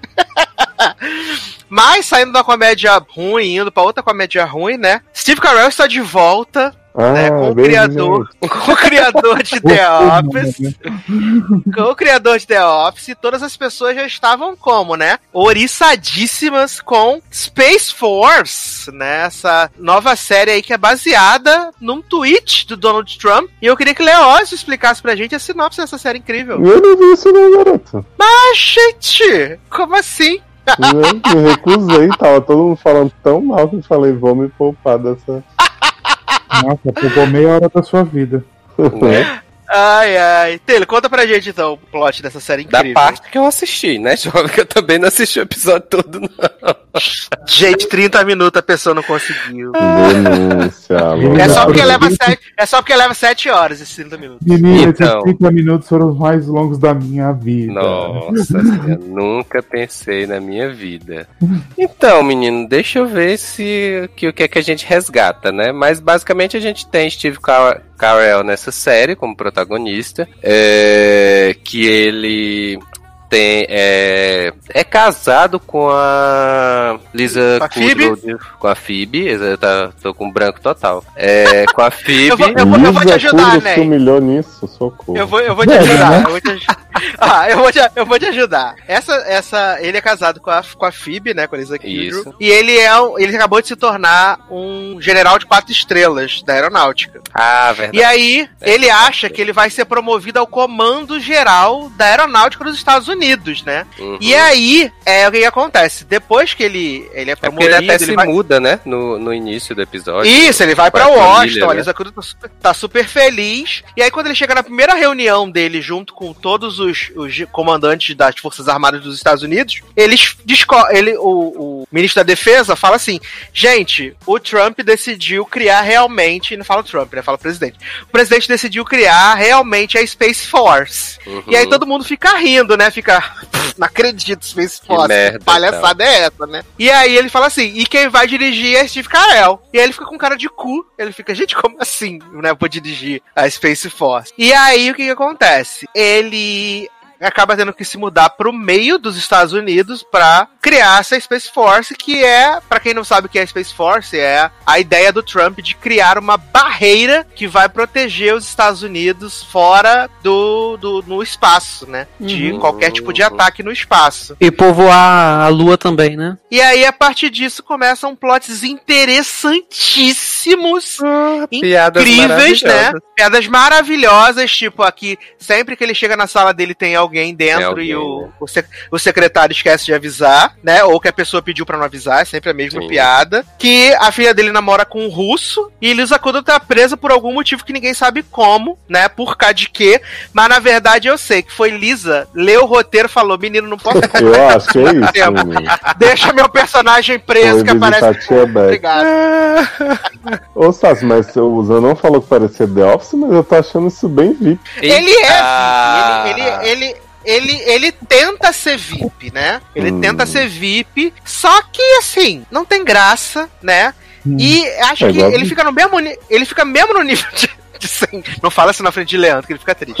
Eu Acho sempre que- dou essa provocada nele. Eu acho que ela é sem graça no nível daquela série do House que teve da HBO, que também era um rolê desse de espaço, Adoro. essas coisas. Que é duas séries sem graça, assim. O elenco é bom, mas a falta, a graça passou assim, na lua, assim, é muito longe mesmo que passou a graça. Ai, e aí eu queria que é Leandro. nem bom, não. Para com isso. Não, assim, a, a cena, a cena que supostamente do piloto é a mais engraçada é a que tá no promo, que é a que ele faz a dancinha dentro do escritório e que não tem a menor graça. Jovem, não tem a graça nada. Não tem graça nada. O, o- é, a série. Eu queria que você, Le- Hum. Leandro Chaves, contasse pra gente o que aconteceu em oito episódios que você já assistiu. Cara, o que acontece é eles tentando miseravelmente colocar a sonda espacial e aí sempre a China um Achei passo que era à frente. é Talvez Ah, fosse tá. melhor do que, do que essa série. E aí a China sempre um passo à frente e eles estão naquela correria para poder é, mandar os homens astronautas para americanos para a Lua para poder começar a pesquisar e povoar a Lua. Só que nesse meio tempo você fica é, sempre com as coisas que o Steve Carell, o secretário dele faz, o, o tem o assessor de imprensa que aquele homem parece o Crow e é insuportável. Ah, É a, gente, a gente- a gente- esqueceu de falar que no primeiro episódio eles conseguem mandar o, a- o satélite lá pro espaço e aí vem um satélite gigante da China e danifica o satélite dele. E aí, durante esses oito episódios, é, é- é essa saga pra tentar mandar os homens à Lua. E no sétimo, se eu não me engano, eles descobrem que a China já conseguiu posar na Lua. Então. Eles, no oitavo, até onde eu assisti, eles estão correndo pra mandar astronautas pra lá e eles contratam, tipo, ninguém quer ser astronauta e eles contratam é, civis, um encanador, um eletricista pra mandar pro espaço sem, sem treino nenhum, sabe? E nesse meio tempo a gente tem as visitas conjugais dele com a, com a esposa, porque ela está presa. E não sei por que, que ela está presa. Se até, o vergonha. oitavo, até o oitavo episódio, não sabe por que que você vai estar Não, preso. n- cara, assim, ou eu perdi, porque eu tava vendo cochilando, mas eu acredito que não. Porque o que acontece? O primeiro episódio é ele lá em Washington, né? Recebendo a promoção e sendo encaminhado para dirigir a, força, a nova força espacial, né? E aí ele tem que se mudar com a família para pro Colorado. Aí vai ele e a esposa dele, a, a Lisa Kudrow, que aliás, assim, gente, o rosto dessa mulher tá cada vez mais irreconhecível com as tentativas de Isso plástico que ela faz. chama-se cirurgia plástica mal feita. Pois é, Na verdade, cara, a Elisa Kudrow não fez plástica, por isso que vocês estão achando que ela tá. É, cara, não é possível. Não é possível. Garota! Não Não é possível. Você tem certeza disso? Rugas. Olha, Compara com o Courtney Cox, que tá com cara de Né? Simpson repuxado todo. Só porque Cara, o Courtney Cox pelo- tá parecendo mas- o boneco da Michelin, de tanta não é plástico. possível que nem Botox ela tenha colocado, porque o rosto dela, as bochechas são inchadas, cara. Tu Não, mas Botox não enche a bochecha, não. Ai, sei lá. e aí, no segundo episódio, já começa o episódio. Essa mulher tá presa. Ela tá presa. E não explicam. Se, se eu perdi a explicação, por favor, coloquem no comentário, Leandro. ó, Foi por isso, isso e isso que ela tá presa. Mas até onde eu me lembre, eu tô no oitavo episódio. Esse homem tá fazendo visitas conjugais. E, tipo, não explica por que que ela tá presa e vai condenar. Vai, e foi condenada a 40 anos de prisão. A filha dele não tem plot, fica avulsa o tempo todo vendendo sorvete lá na porta da base. Ele fica tomando. É, sorvete, vende sorvete numa carrocinha. Além de estudar, claro. E aí você Qual a fica... finalidade desse. Pois é, não tem. Não tem. E aí tem o assessor que fica o tempo inteiro correndo atrás dele pra querer saber das coisas, que ele é grado à equipe no 2, também sem motivo. O que é mais engraçadinho assim é o secretário dele, o coroa secretário dele. E não tem nada, nada, nada de engraçado nessa série. O Se que deixa eu as acho pessoas que entrar na sala dele? Oi? Os- o que deixa as pessoas entrar na sala dele? Isso, é. É o, é o melhorzinho ali. Só que eu acho ele que é o menor, imagina o pior, hein? Então, Eu acho que comparar essa série a VIP é, cara, é muita sacanagem, porque VIP, bem ou mal. Bem ou mal, não. Eu conseguia rir tranquilo com a. Com, principalmente com, com a. Com a Celina. Entendeu? Era. Eu falei Agora, o Steve Carell, cara. o Ele, ele, eu não sei o que, que acontece. Se ele tá muito forçado ou se ele tá muito sem vontade de fazer aquilo ali e não sei por que, que ele fez alguma reforma de banheiro, porque não tem graça. E eu acho ele o cara engraçado. Tem filmes Você que eu não assisto. achou melhor que Morning Show? Pô, cara. não sei nem como comparar, né? Assim, Leandro ficou na dúvida agora. tem filmes de Nossa, comédia travou, dele. tra- Deu, deu, deu uma travada Deu tela legal, né? Tem filmes de comédia desse homem que eu realmente, eu, cara, eu dou muita risada. Tem o, aquele tudo. Olha, eu nunca ri num filme desse Ah, Carell. eu já, o tudo, tudo por um furo, cara. Tem, eu morro de rir com esse homem. de 40 anos maravilhoso, melhor depilação. Que Vídeo de cara? 40 anos também. Só que nessa série, sim, não sei o que, que acontece, que tá todo mundo apagado. E, e o elenco, assim, é um elenco de comédia que é um elenco bom. Inclusive, a Jane Lynch, em oito episódios, ela aparece só em dois, e ela é uma figurante de luxo, porque ela tem Porque cinco tem segundos. vergonha na cara, né? Só tá pagando mesmo dívida de jogo. Ela tem cinco um, segundos. tá ocupado. É. ela tem 5 segundos de fala no primeiro episódio. Depois ela só vai aparecer, sei lá, pro episódio 4 ou episódio 5. E tem os mesmos 5 segundos de fala que é tipo, ah, não sei o que lá. E morre, acabou. Gente. Malandro, ela? Né, exato. Não, ela não morre. O morre que eu falo assim, acabou. A, a- a fala da personagem é isso. É 5 segundos, 10 segundos no máximo. No primeiro episódio e no outro episódio que ela aparece. E, você pergunta, gente, o que, que essa mulher tá fazendo aí, se prestando a isso? É, é, só ela, né? é pagando dívida de jogo, porque ela, ela tá uma figurante de luxo, sem brincadeira. Eu comentei isso com o Eduardo. Falei, Eduardo, essa mulher aparece duas vezes até agora em oito episódios e simplesmente pra falar, sei lá, quatro palavras avulsas, sabe? E um elenco desses sendo desperdiçado. Pra mim, assim, a, a série que a gente teve pouco tempo atrás, aquela da HBO, que também falaram que era nova VIP no espaço, é. É a do Rio Aven- Grande, né? é, Avenida. Avenue. Avenue. Avenue Avenida 5? Brasil. Uhum. É. Da Brasil. Aí Cara.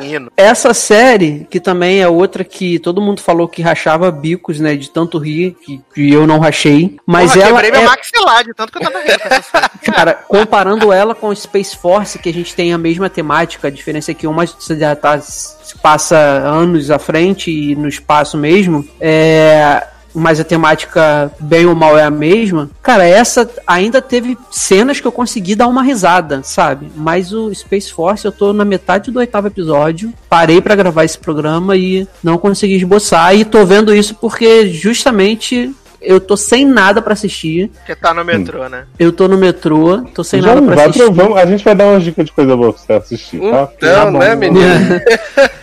E aí eu tô. Até tá slasher sofrendo. é melhor. Deve É. ser mesmo, cara. Deve ser. E assim, como tem a facilidade de estar na Netflix, episódiozinho de 30 minutos, eu antes de dormir eu tô sem sono, eu boto pra assistir e Slasher também tá na Ah, Netflix então, também. então você bota pra dormir, né? Eu boto pra dormir. Hum. boto pra dormir. Mas assim, quem, quem começou e tá na dúvida se vale a pena ou não, gente, nem Lisa Kudrow, nem Steve Carell, nem Jane Lynch, nem John Malkovich tá valendo a pena, porque não sei, eu achei, eu achei que ia ter é, muita crítica também, assim, engraçada, mas nem isso tem. É, é simplesmente. Acho essas séries de comédia com nada, desde The Orville, né? Que foi um super hit também. Tão besta, porque, tipo, você vê que eles estão só querendo botar um cenário hipsterzinho, assim, né? Pra fazer as Uhum. mesmas piadas de sempre, gente. Tipo, não tem porquê a série ser de nave, na verdade. É, é um monte de gente. É um monte de gente com patente alta batendo cabeça o Bigode tempo grosso. inteiro. É, é, batendo cabeça o tempo inteiro. Aí você tem, assim, o único personagem que não é engraçado, assim, que é o, que na verdade é o sensato da parada, que toda série de comédia tem um que é o mais sensato, né? É o John Malkovich. Só que, tipo, o que, que você tá fazendo aí, homem? Desperdiçando seu talento também, sabe? E é isso, cara. Não, se vocês quiserem continuar, é por conta de risco. Não vale a pena, não. Nem, comecei. Continua. Não, eu tô falando pros ouvintes. Ninguém vai ver isso, não, jovem. Espero. Mas não, menino. Tem coisa, no- tem coisa nova estreando. Não Vai é. Mas se assistir você quiser dur- se você quiser dormir, você deita no seu travesseiro, na sua cama, no seu travesseiro, você tá sem sono, você quiser dormir, você pode colocar que rapidinho em 20 minutos, 25 você já tá batendo cabeça e você para e você vai dormir. Tranquilo. livre, ter pesadelo. Ai, amo, amo.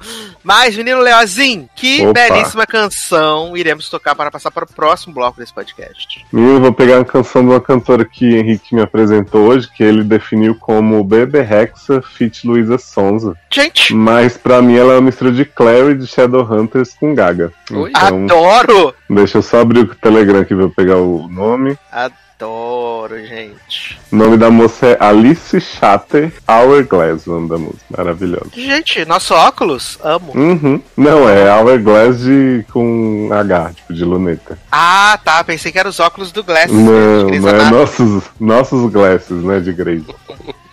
Isso. Aliás, eu reparei que a gente nunca falou sobre aquele filme das gays de Glasses, que é horroroso, né? Ninguém viu, né? Exatamente. Foi só por isso que ninguém falou. Garoto. Ai, ai. Então vou tocar essa belíssima canção e a gente já volta.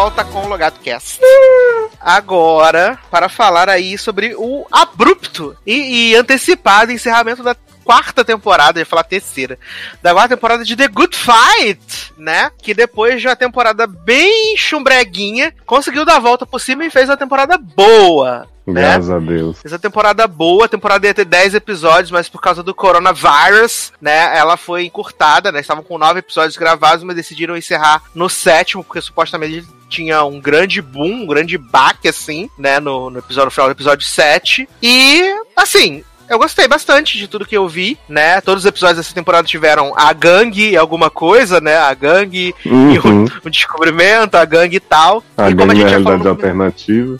a gangue alternativa, a gangue passando por maus bocados. E, como a gente já tinha falado na estreia da temporada, né? É, eles. A, a Radic Bose é, e Lockhart foi absorvida pela STX Lorry, que é essa empresa multibiliardária que quer ter ali o- o- uma galera pra, tipo, atender o que eles acham que é cotado, né? Então, Uhum. eles estão ali investindo. E enquanto isso tá rolando um plot maravilhoso que ricos e poderosos, quando são julgados, os juízes recebem o rolê do memorando 618, né? O Memo 618. Você E que, acabou de tipo- ser desconectado, fácil, do Wi-Fi.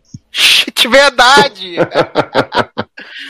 que é o grande mistério da temporada, né? O Memo 618, que tem essa questão de que, tipo, a, é a Daiane, né? A Daiane tá naquele caso contra.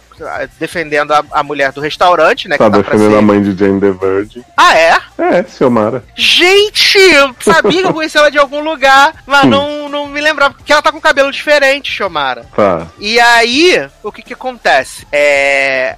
Ela é dona de um restaurante que tá pra ser. Ele foi absorvido nesse rolê de gentrificação e tal. E tá pra ser demolido, mas aí ela entra com a. com a. na- entra na justiça pra conseguir. E tipo, eles conseguem o adiamento e ainda assim o restaurante é demolido. Quando é, Marissa e Jay vão ver o número do processo, o processo sumiu. Uhum.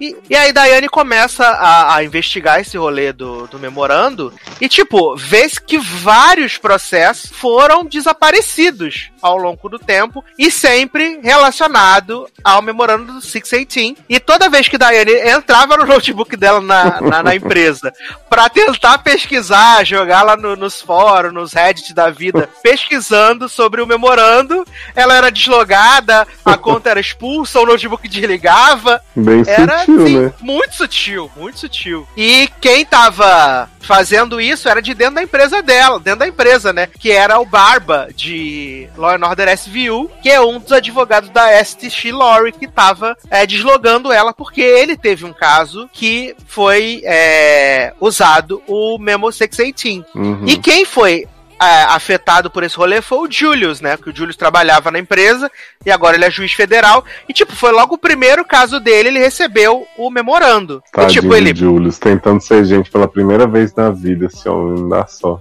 Exato, e aí ele tenta ajudar lá o, o caso, e aí a galera leva ele pra dar uma voltinha e mostrar que o último juiz que peitou o memorando tá dirigindo o Uber e, tipo, a vida dele foi destruída, como se ele não existisse. Uhum. né? E aí, tipo, ele, ele meio que começa a aceitar aquilo ali e tal. Só que a Daiane aparece e fala: Você recebeu, ela sabe que ele recebeu, e ela começa, tipo, a instigar ele, instigar, instigar, instigar, e ele decide ajudar a Daiane, porque.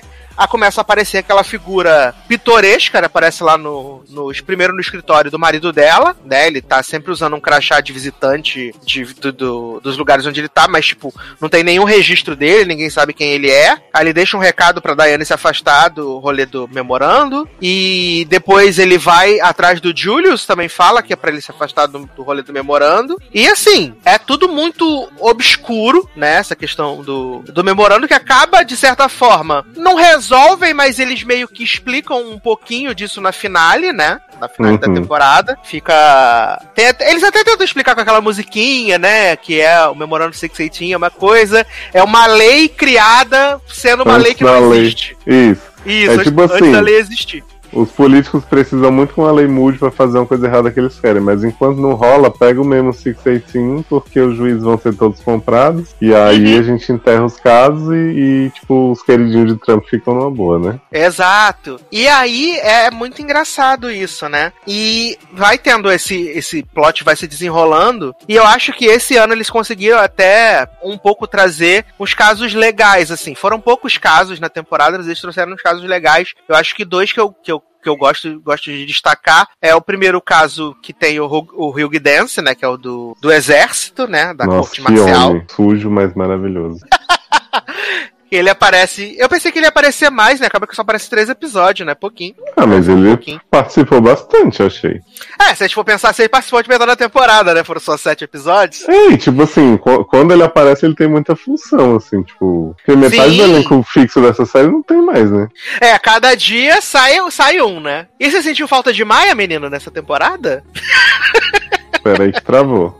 E você sentiu falta de Maia na temporada? Olha, eu só não senti mais falta de Maia porque Luca tava fazendo o papel dela com o plot Fiquei Rica no jogo, né? Que não tô sabendo lidar e comprando bolsas antes de receber o dinheiro das, das granfinas. É, foi bem ruim esse, esse plot da Luca, né? Porque ela foi lá trabalhar. Eles reintroduziram o David Lee na temporada, né? David Lee agora trabalha na empresa, junto com ela no, no rolê de litígio. E o primeiro caso dela é de uma, uma bilionária que tá se separando e o marido quer a pensão e tal. E a bilionária decide ficar amiga da Luca porque ela quer, Uhum. né? Aí ela leva Eu a Luca pra dar rolezinho de jato. Dá cenas com o David Lee, assim, dessa coisa do David Lee dizer, garota, tu não recebeu ainda, garota. Espero que você não tenha comprado nada. e a Luca assim, oh. mas. não David Lee que salva ela, né? Inclusive, né? Pois é. Eu acho que assim, a resolução, né, da amiga dizendo pra assim, ai, Lucas, tinha que ter falado comigo. E daquela coisa, tipo, dela co- se colocar como uma mulher negra que nunca teve dinheiro e ela achar que ela, tipo, não tinha por que falar com as granfinas que ela era pra pegar o pagamento. Eu acho que foi uma boa mensagem, mas o caminho até chegar lá foram tantas cenas de pastelão, assim, foi tipo Maia Beres mesmo, sabe? Eu senti, foi tipo o rito da despedida, vamos dar uma história bem ruim antes de tirar. Uhum, exato. E pelo que a, a, a atriz diz, né, a Koshi Jumbo fala, tipo, todo mundo já sabia que ela iria sair ao final da temporada, né? Então já tava decidido qual seria o plot final dela. E, e como você falou, eu achei bem ruim essa forma de sair ela, porque eu acho, assim, eu ainda eu não sei como é que vai ser agora quando a série voltar no ano que vem, mas eu acho que tava tudo levando a ser que ela, tipo, ia ser a advogada pessoal dessa mina, da, da Uhum. que virou amiga dela, entendeu? E é tipo cuidar dos negócios dela, assim como ela levou lá pra fazer a aquisição do hotel e tal. Então eu acho que acabar ficando mais ou menos por aí. Mas como você falou, o a forma com que eles vão desenvolvendo isso é muito, muito não, né? Muito Uhum. é, esquisita, sabe? Muito esquisita. Eu só acho maravilhoso Marisa obcecada em saber quanto o Luca ganhou no jogo. Sim, gente, Marissa é sempre maravilhosa. Não ganha um plot essa menina, gente. Pelo amor de Ela Deus. fica obcecada. É maravilhoso demais. Eu cheguei E à conclusão, Sassi, que os King, Sim. Eles não têm muita preocupação com o desenvolvimento de personagem. Assim, se você. Uhum. A menos, sei lá, a Daiane tem, a Alicia tinha, The Good Wife, mas fora criar coadjuvante, que é uma coisa que eles fazem muito bem, eles não têm muito carinho com os fixos deles, sabem? De seguir numa trajetória e, e fazer as mudanças deles fazerem sentido. É tipo, vamos adequando ao caso que a gente quer contar da semana, e aí a gente pega a personalidade do personagem que servir pra levar esse caso. Eu tenho muito essa. Tipo, o texto deles é tão refinado nas piadas, não sei o que, por mais que tenha aquele humor pastelão, mas eles não Uhum. têm preocupação com o arco pra mim. Isso acaba cansando um pouco. Eu acho que a única vez que eles tiveram preocupação com o arco foi na quinta temporada de The Good Wife, né? Foi a única Foi vez. com o Will, né? Exato, foi a única vez que eles se preocuparam com o arco de personagem, foi esse arco ali da, da- desde o começo da temporada até, acho que, sei lá, o episódio 18, quando a, a Alicia finalmente ouve a mensagem de voz dele. Pois é. Que é, foi o cuidado que eles tiveram, sabe? É. Mas eu, eu acho, assim, que foi uma temporada boa. Eu, eu assim, eu, eu posso ter rido da forma errada? Posso.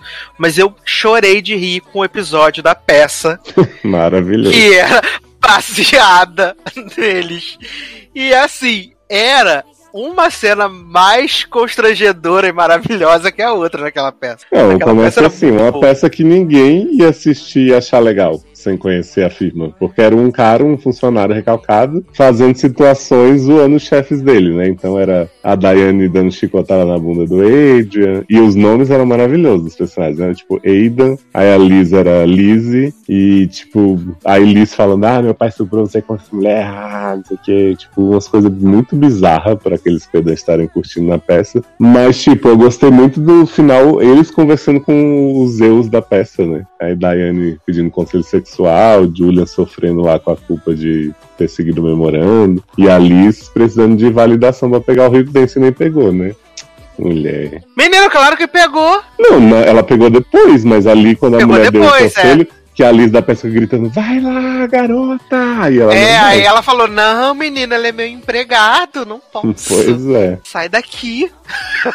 Mas sabe o que eu isso. gostei mais que da peça? Eu acho que assim, eles deram umas questões de militância da temporada que foram muito boas. Tipo, a história do Adrian ser chamado no RH, né? Por usar a N-word. Sim! Eu acho muito legal foi- como foi o nem- debate. Não, e que acabou, a forma que ele usou a N-word, até eles, eles falam no episódio, né?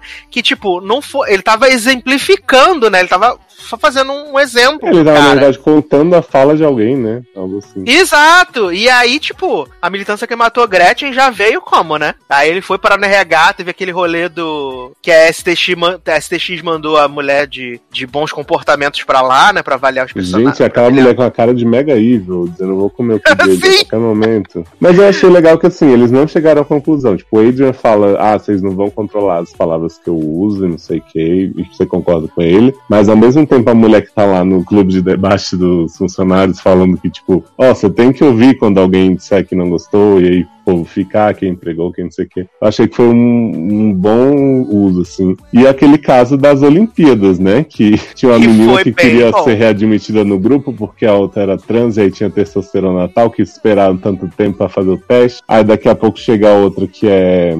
Como que é o termo, gente? Que na verdade ela. É, intersexual.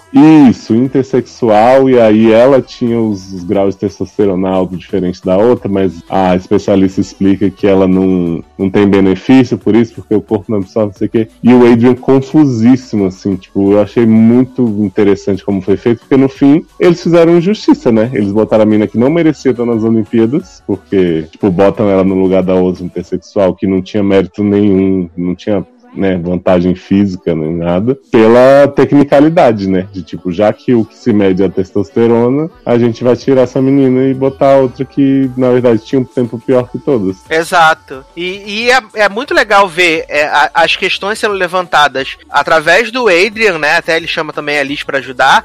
E também pelo juiz, né? Que ele. Sim, ele- o juiz fica assim, juiz- gente, eu não tô entendendo. Vocês estão dizendo que aquela pessoa ali, tipo, é muito. É, é legal porque eu imagino os King meio assim também, meio tiozão, querendo entender as coisas, e aí eles fazem os personagens serem assim.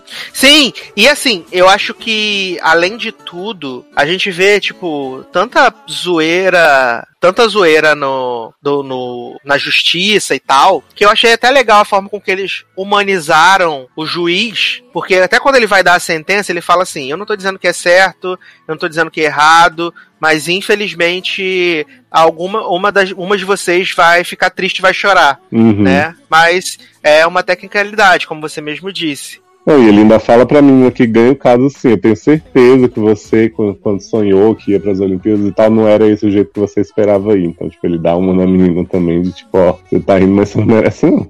Exato.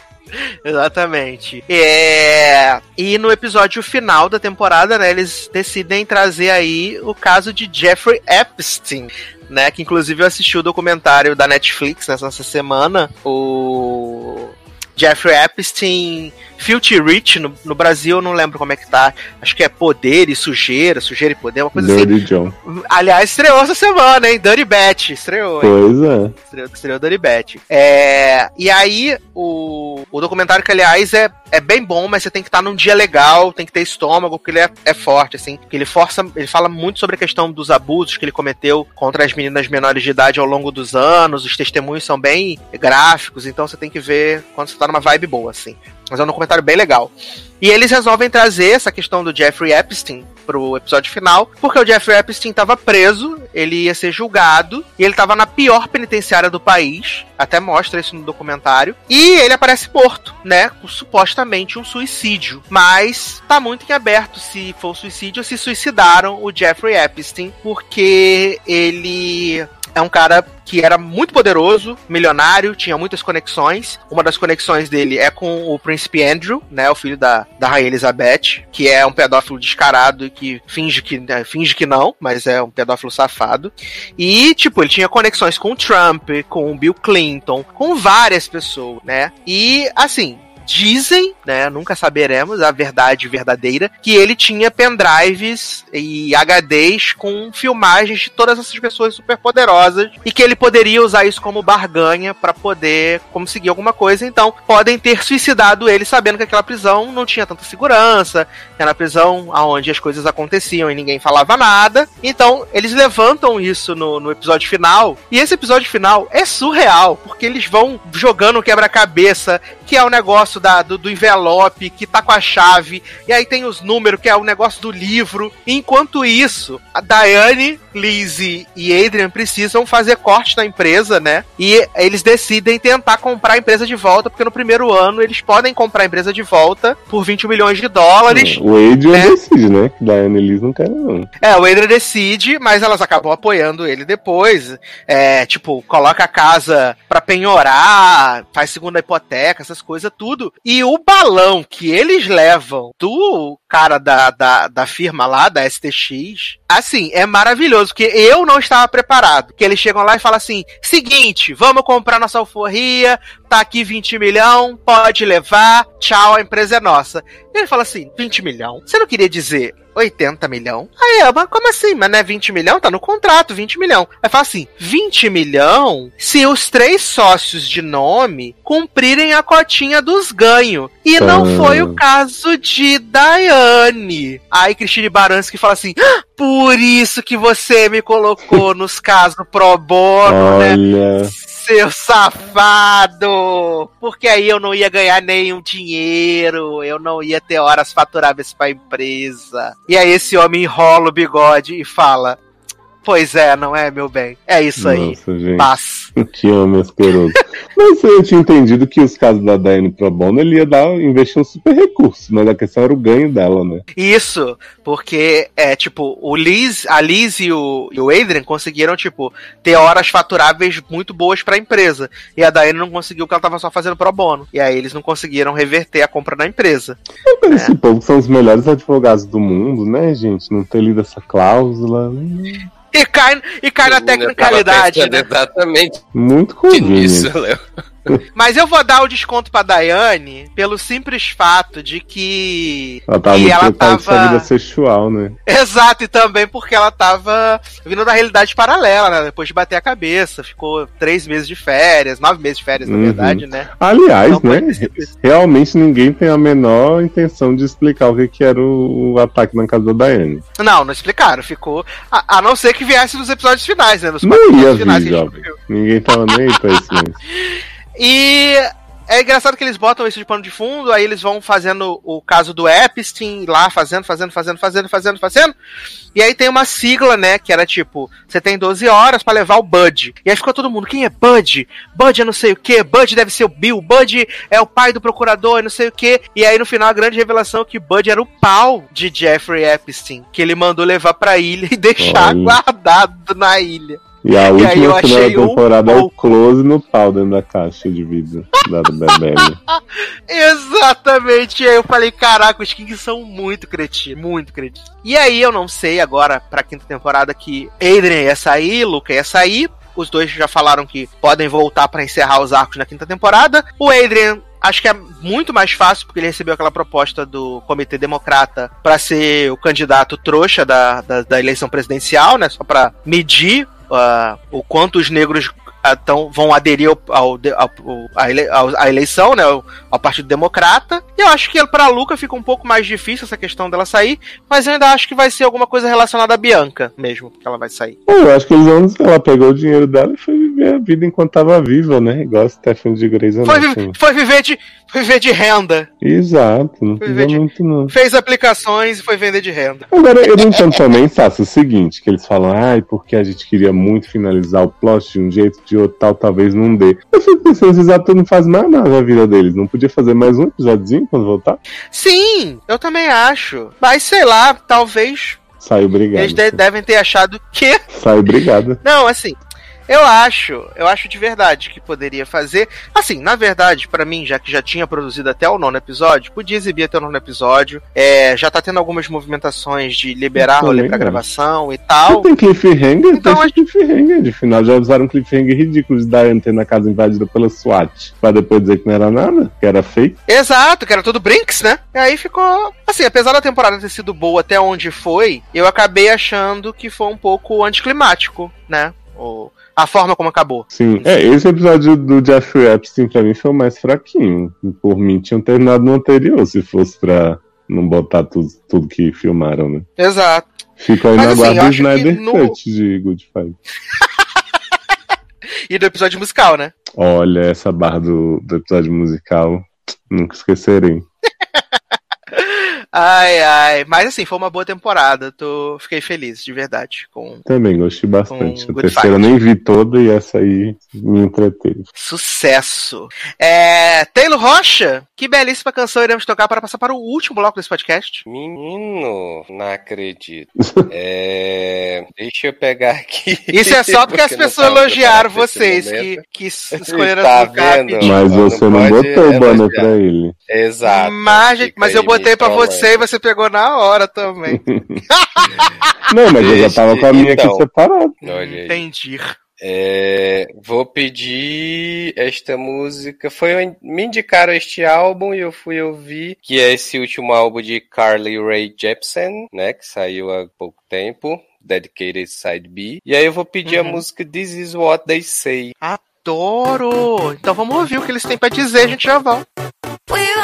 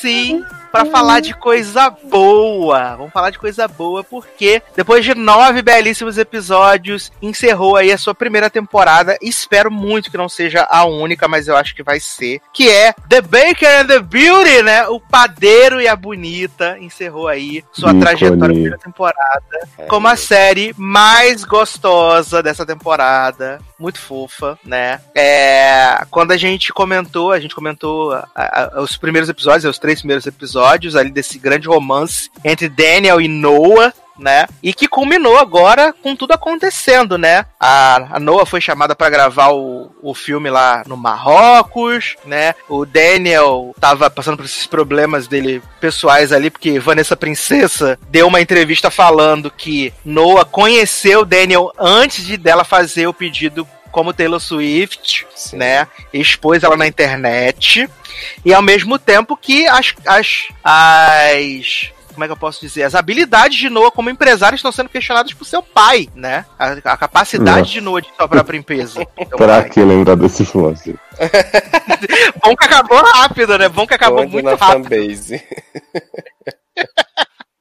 Mas e aí, meninos, falem dessa, dessa, dessa temporada aí de, de A Padeira Bonita, a quinceaneira que mais fez a gente chorar, né? Ah, a temporada, eu gostei, assim. é, Eu acho legal que os personagens cativaram a gente de um jeito que a gente conseguiu até passar por plots como esses, né? Assim, é, de forma mais tranquila, né? Como essa questão do pai querer né, tomar empresa, a própria questão da, da Vanessa ter dado essa entrevista que quando isso aconteceu, eu já fiquei assim, ah, já vão querer colocar ela como vilã e tal, mas não aconteceu, né? E assim, cara, muito perfeitinha assim a temporada. Foram bem fechadinha, a gente teve toda essa questão do do Daniel, né, nessa questão de, de namorar alguém famoso e tal, no caso uma supermodelo e aí ao mesmo tempo tendo que lidar com a família, porque a família tem horas que tá de boa, tem horas que tá meio assim com o fato dele tá ficando mais é, mais ocupado, né, com as coisas da Vanessa, da da Noah e com menos tempo pra família, né? E aí durante a temporada, né, Daniel vai tendo que aprender a lidar um pouco com essa questão da fama, ele bate em repórter, né? Tem uns plots assim que vão mostrando É, eu acho que ele, assim, ele pra mim, ele ele acaba sendo babaca em alguns momentos porque ele realmente ele se ele se ele se entrega tanto pra esse relacionamento que tipo, ele meio que deixa a família de lado, sabe? E a família acaba sendo afetada positivamente pelo fato dele estar namorando com a Noah, tipo, todo mundo quer ir lá na, pada- na padaria, comer, comer os negócios, ver a padaria, conhecer ele e tal. Mas, tipo, a, a, a família sempre foi muito unida, muito próxima, né? E ele meio que vai se afastando pra poder, tipo, tá sempre disponível pra Noah. Tanto que quando a Noah chama ele pra, pra ir pro Marrocos, cara, ele não pensa duas vezes. Sim, sim.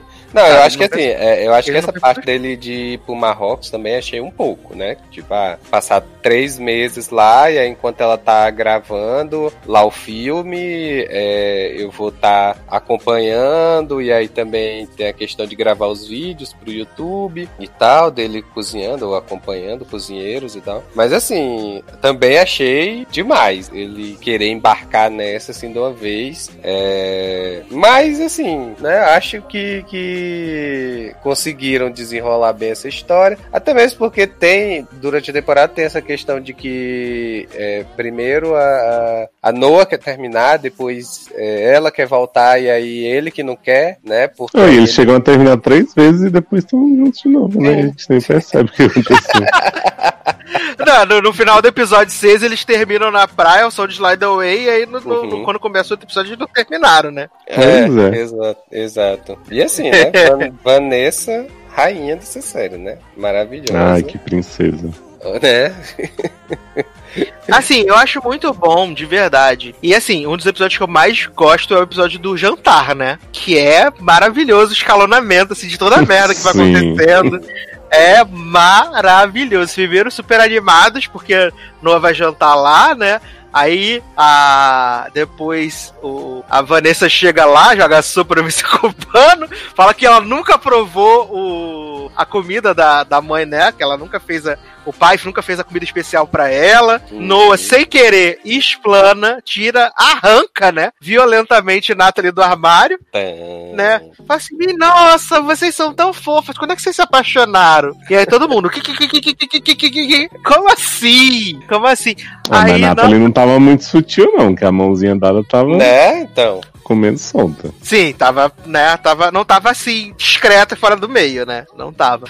Mas eu, eu achei tão fofo também esse, esse plot da Natalie. Acho que, é, primeiro na conversa que o, que o MC Cubano tem com ela, né? É ela falando e tal, e ele sendo super compreensivo, sabe? E até a forma com que a, a mãe dela, assim, eu amo muito essa família, de verdade. Eu acho que, tipo, os atores foram muito bem escolhidos. Você, você acredita naquela família, sabe? Você acredita em tudo que eles estão dizendo, estão falando. E é muito é muito bonito, assim, ver, tipo, depois de tudo isso que aconteceu no jantar e tal, aí o pai vai lá e fala que ama e tal, mas que a mãe talvez vai precisar de um tempinho pra poder absorver toda a informação. E aí depois a mãe fala assim, ah, vamos lá gastar o cartão do seu pai e tal. E aí ela tá toda feliz, compra o vestido, e quando chega lá no, no balcão, aí a, a mulher fala, ah, mas você não acredita que a outra menina veio aqui com a namorada? Olha que absurdo e tal.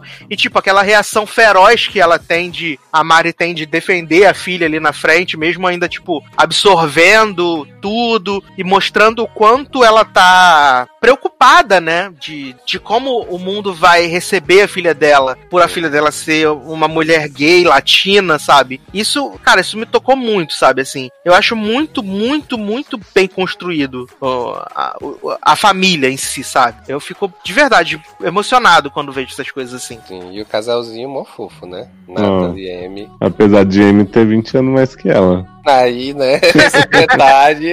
Mas é porque a Natalie parece muito novinha, né, gente? A bichinha, É, você olha é. assim, você fala, oh, tchu, tchu, tchu. Agora, é engraçado, vocês estavam falando aí, eu não consegui tomar, tipo, ficar contra o Daniel, por mais que eu acho que. Tipo, primeiro, Noah é muito mimadinho, de tipo, ah, vou pra qualquer lugar, você vai comigo os meses que eu vou ficar, e ele ir também. Só que o pai dele me irritava muito mais porque, tipo, a padaria tem 200 funcionários que estão quando convém, né? E aí, qualquer problema que o pai fala, ah, quebrou o forno, o Daniel tem que estar aqui pra fazer não sei o que. Meu filho chama alguém que conserte o forno, sabe? Tipo, ele agia tanto com o Daniel quanto com o MC cubano, né, Mateu? Tipo, ah, não, você vai ter que ficar aqui porque a família faz isso e tal, sendo que assim, meu filho, você, a- antes de levar o golpe, né, ele tinha dinheiro, ele tinha gente pra chamar. E tudo ele queria que a família resolvesse. Eu, eu acho Uhum. que aí tem, tem muito da questão do negócio caseiro, né? Eu acho que, assim. Não, lógico, assim, logicamente que é, num negócio profissional, né? Você Uhum. tem que ter esse tipo de coisa. Mas eu acho que o pai dele é muito naquela questão da, da raiz e da família e querer resolver tudo ali dentro mesmo e tal. Ele É, tipo, se os filhos sabem fazer as coisas, né? Ele É, vai usar. exato, Só que eu acho que exato. ele foi. Porque assim, quando o Daniel fala que,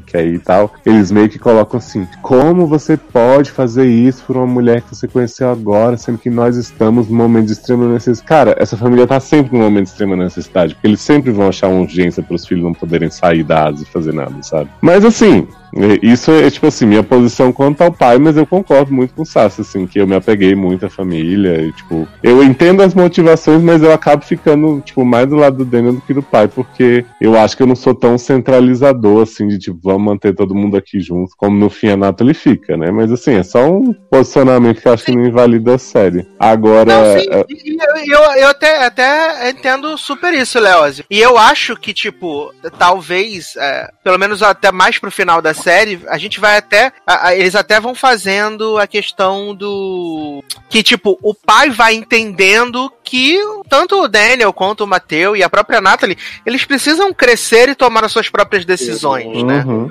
ter a vida própria. Acho que ele vai, ele vai aprendendo isso. Acho que não da forma que ele, que ele acreditava que deveria ser, mas ele vai aprendendo. Mas eu acho que tem essa coisa mesmo de, tipo, ele querer manter todo mundo ali debaixo da, da asa dele. Ele faz isso, assim, em vários, vários momentos, de- entendeu? De ficar tentando Uhum. manter os filhos muito próximos. Tanto que tem até um exemplo, acho que, acho que pode ser um exemplo disso, quando ele recebe a encomenda lá do, do- dos pastelitos lá de não sei o que, o forno deu problema, e aí, tipo, ele, ah, não, só o Daniel que sabe consertar, só o Daniel que vai fazer. E aí o Matheus fala, cara, eu tô aqui, eu posso tentar, a gente pode ver se consigo fazer. Não, é só o Daniel que sabe mexer nesse forno aqui. Ele que sabe, tipo, ele não, não queria nem dar a oportunidade do Mateu tentar, sabe? Uhum. Agora eu acho muito legal que vocês estavam falando da Vanessa, que tipo, quando a série começou e ela foi seguindo os episódios, eu fiquei assim, gente, qual a função dessa mulher nessa série? Ela fica só correndo atrás de Daniel pro resto da vida, e aí ela vai dar reportagem, né, vira mega evil. Mas quando eles começam a juntar ela com o MC cubano, eu tava torcendo tanto por esse casal que eu acho que eu tava mais investido na série por eles, assim, do que pelo Eu também! Ah, mas Eu também, tanto, tanto que pra, pra mim, eu tava falando com o Taylor. A minha, uma da minha grande decepção dessa finale foi quando ele vai lá atrás dela, né? Que o Daniel fala da benção e tal. Ele vai atrás dela. E aí, quando ele, ele bota a música pra tocar, eu falei: caralho, é isso, vai ser o final perfeito pra essa temporada. E aí ela abre a porta e tá aquele embuste lá. Ah, É que eles quiseram deixar o cliffhanger. Mas assim, essa cena não faz muito sentido, né? Porque ele chega, ela bate a porta na cara dele, aí ele fica lá tocando a, a música, aí depois o, o empresário chega e fala. Ah, legal a música, não sei o que. Ele acabou, ele acabou de falar que fez pra ela, ela tava batendo porta na cara e esse cara não desconfiou de nada. Achou que era só um encontro profissional. Ele tava lavando o cabelo, aí ele não Sim. viu essa parte. Oh, Entendeu? E a Quinçaneira, gente, a melhor Quinçaneira de todos os tempos, feita Ai, pela fada que madrinha Ah, Noah Hamilton, né? E a Quinçaneira perfeita, Natalizinha muito cromática, maravilhosa, dançane. Olha, maravilhosa. Os fazendo velhos se homenagem pegando. pros pais e tudo, né? Acho que esses dois Sim. últimos episódios foram irretocáveis. Depois dos que eu reclamei do plot do Pai Mega Evil e tal, esses eles conseguiram fazer um ritmo tão legal. E essas músicas latinas toda hora. Tem uma música, gente, que eu fiquei obcecado de ficar tocando assim, tá dura, durito, dura, durito. Eu fiquei, gente, que é isso? Vem aí, Maravilhoso. lançamento de DJ cubano. Sim, e a cena que Daniel vai brigar com, com o MC Cubano na rua, né? E o agente de Noah tá assim, meu filho, não temos tempo. E aí ele libera o MC Cubano com o patinete da Yellow. Essa cena toda é maravilhosa, gente, porque Lewis primeiro entrando nesse, nesse caminhão junto com eles dois. Aí depois cai o celular de, de Mateu no, no caminhão e aí Vanessa tá falando com ele no Viva Voz e Vanessa É assim que se que faz, viu, Grey's Anatomy? O plot do, do gemidão da Ted, eles conseguiram fazer bem melhor.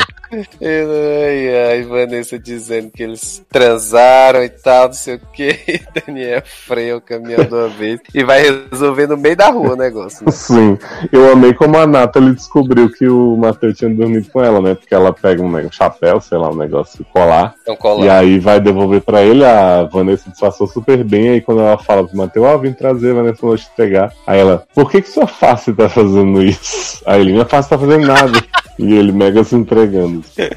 Ela, você dormiu com ela? E aí ela começa a fazer aquela cara maravilhosa. E ela, você é o pior irmão do mundo. Aí ele se joga na cama e começa a chorar, assim. Ah, gente, é maravilhoso, assim. É, é, é, é uma sériezinha. Leandro falou muito de série leve, né? Com Essa é. Love Life. É, é. Essa é a série, ela é good vibe, sabe? É uma série que você assiste e te dá um negocinho bom, sabe? Apesar da- das coisinhas que acontecem, tipo, ser clichêzão. Igual eu achei maravilhoso eles entrando no aeroporto, e aí o Lewis dando carteirada, falando que era cliente platino pra comprar passagem por voo.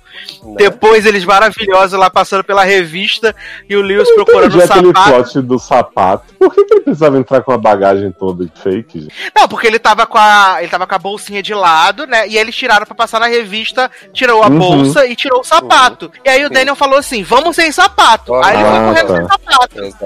Eu Aí achei que ele tava fechou- procurando uma bagagem fake que ele usou pra entrar ali.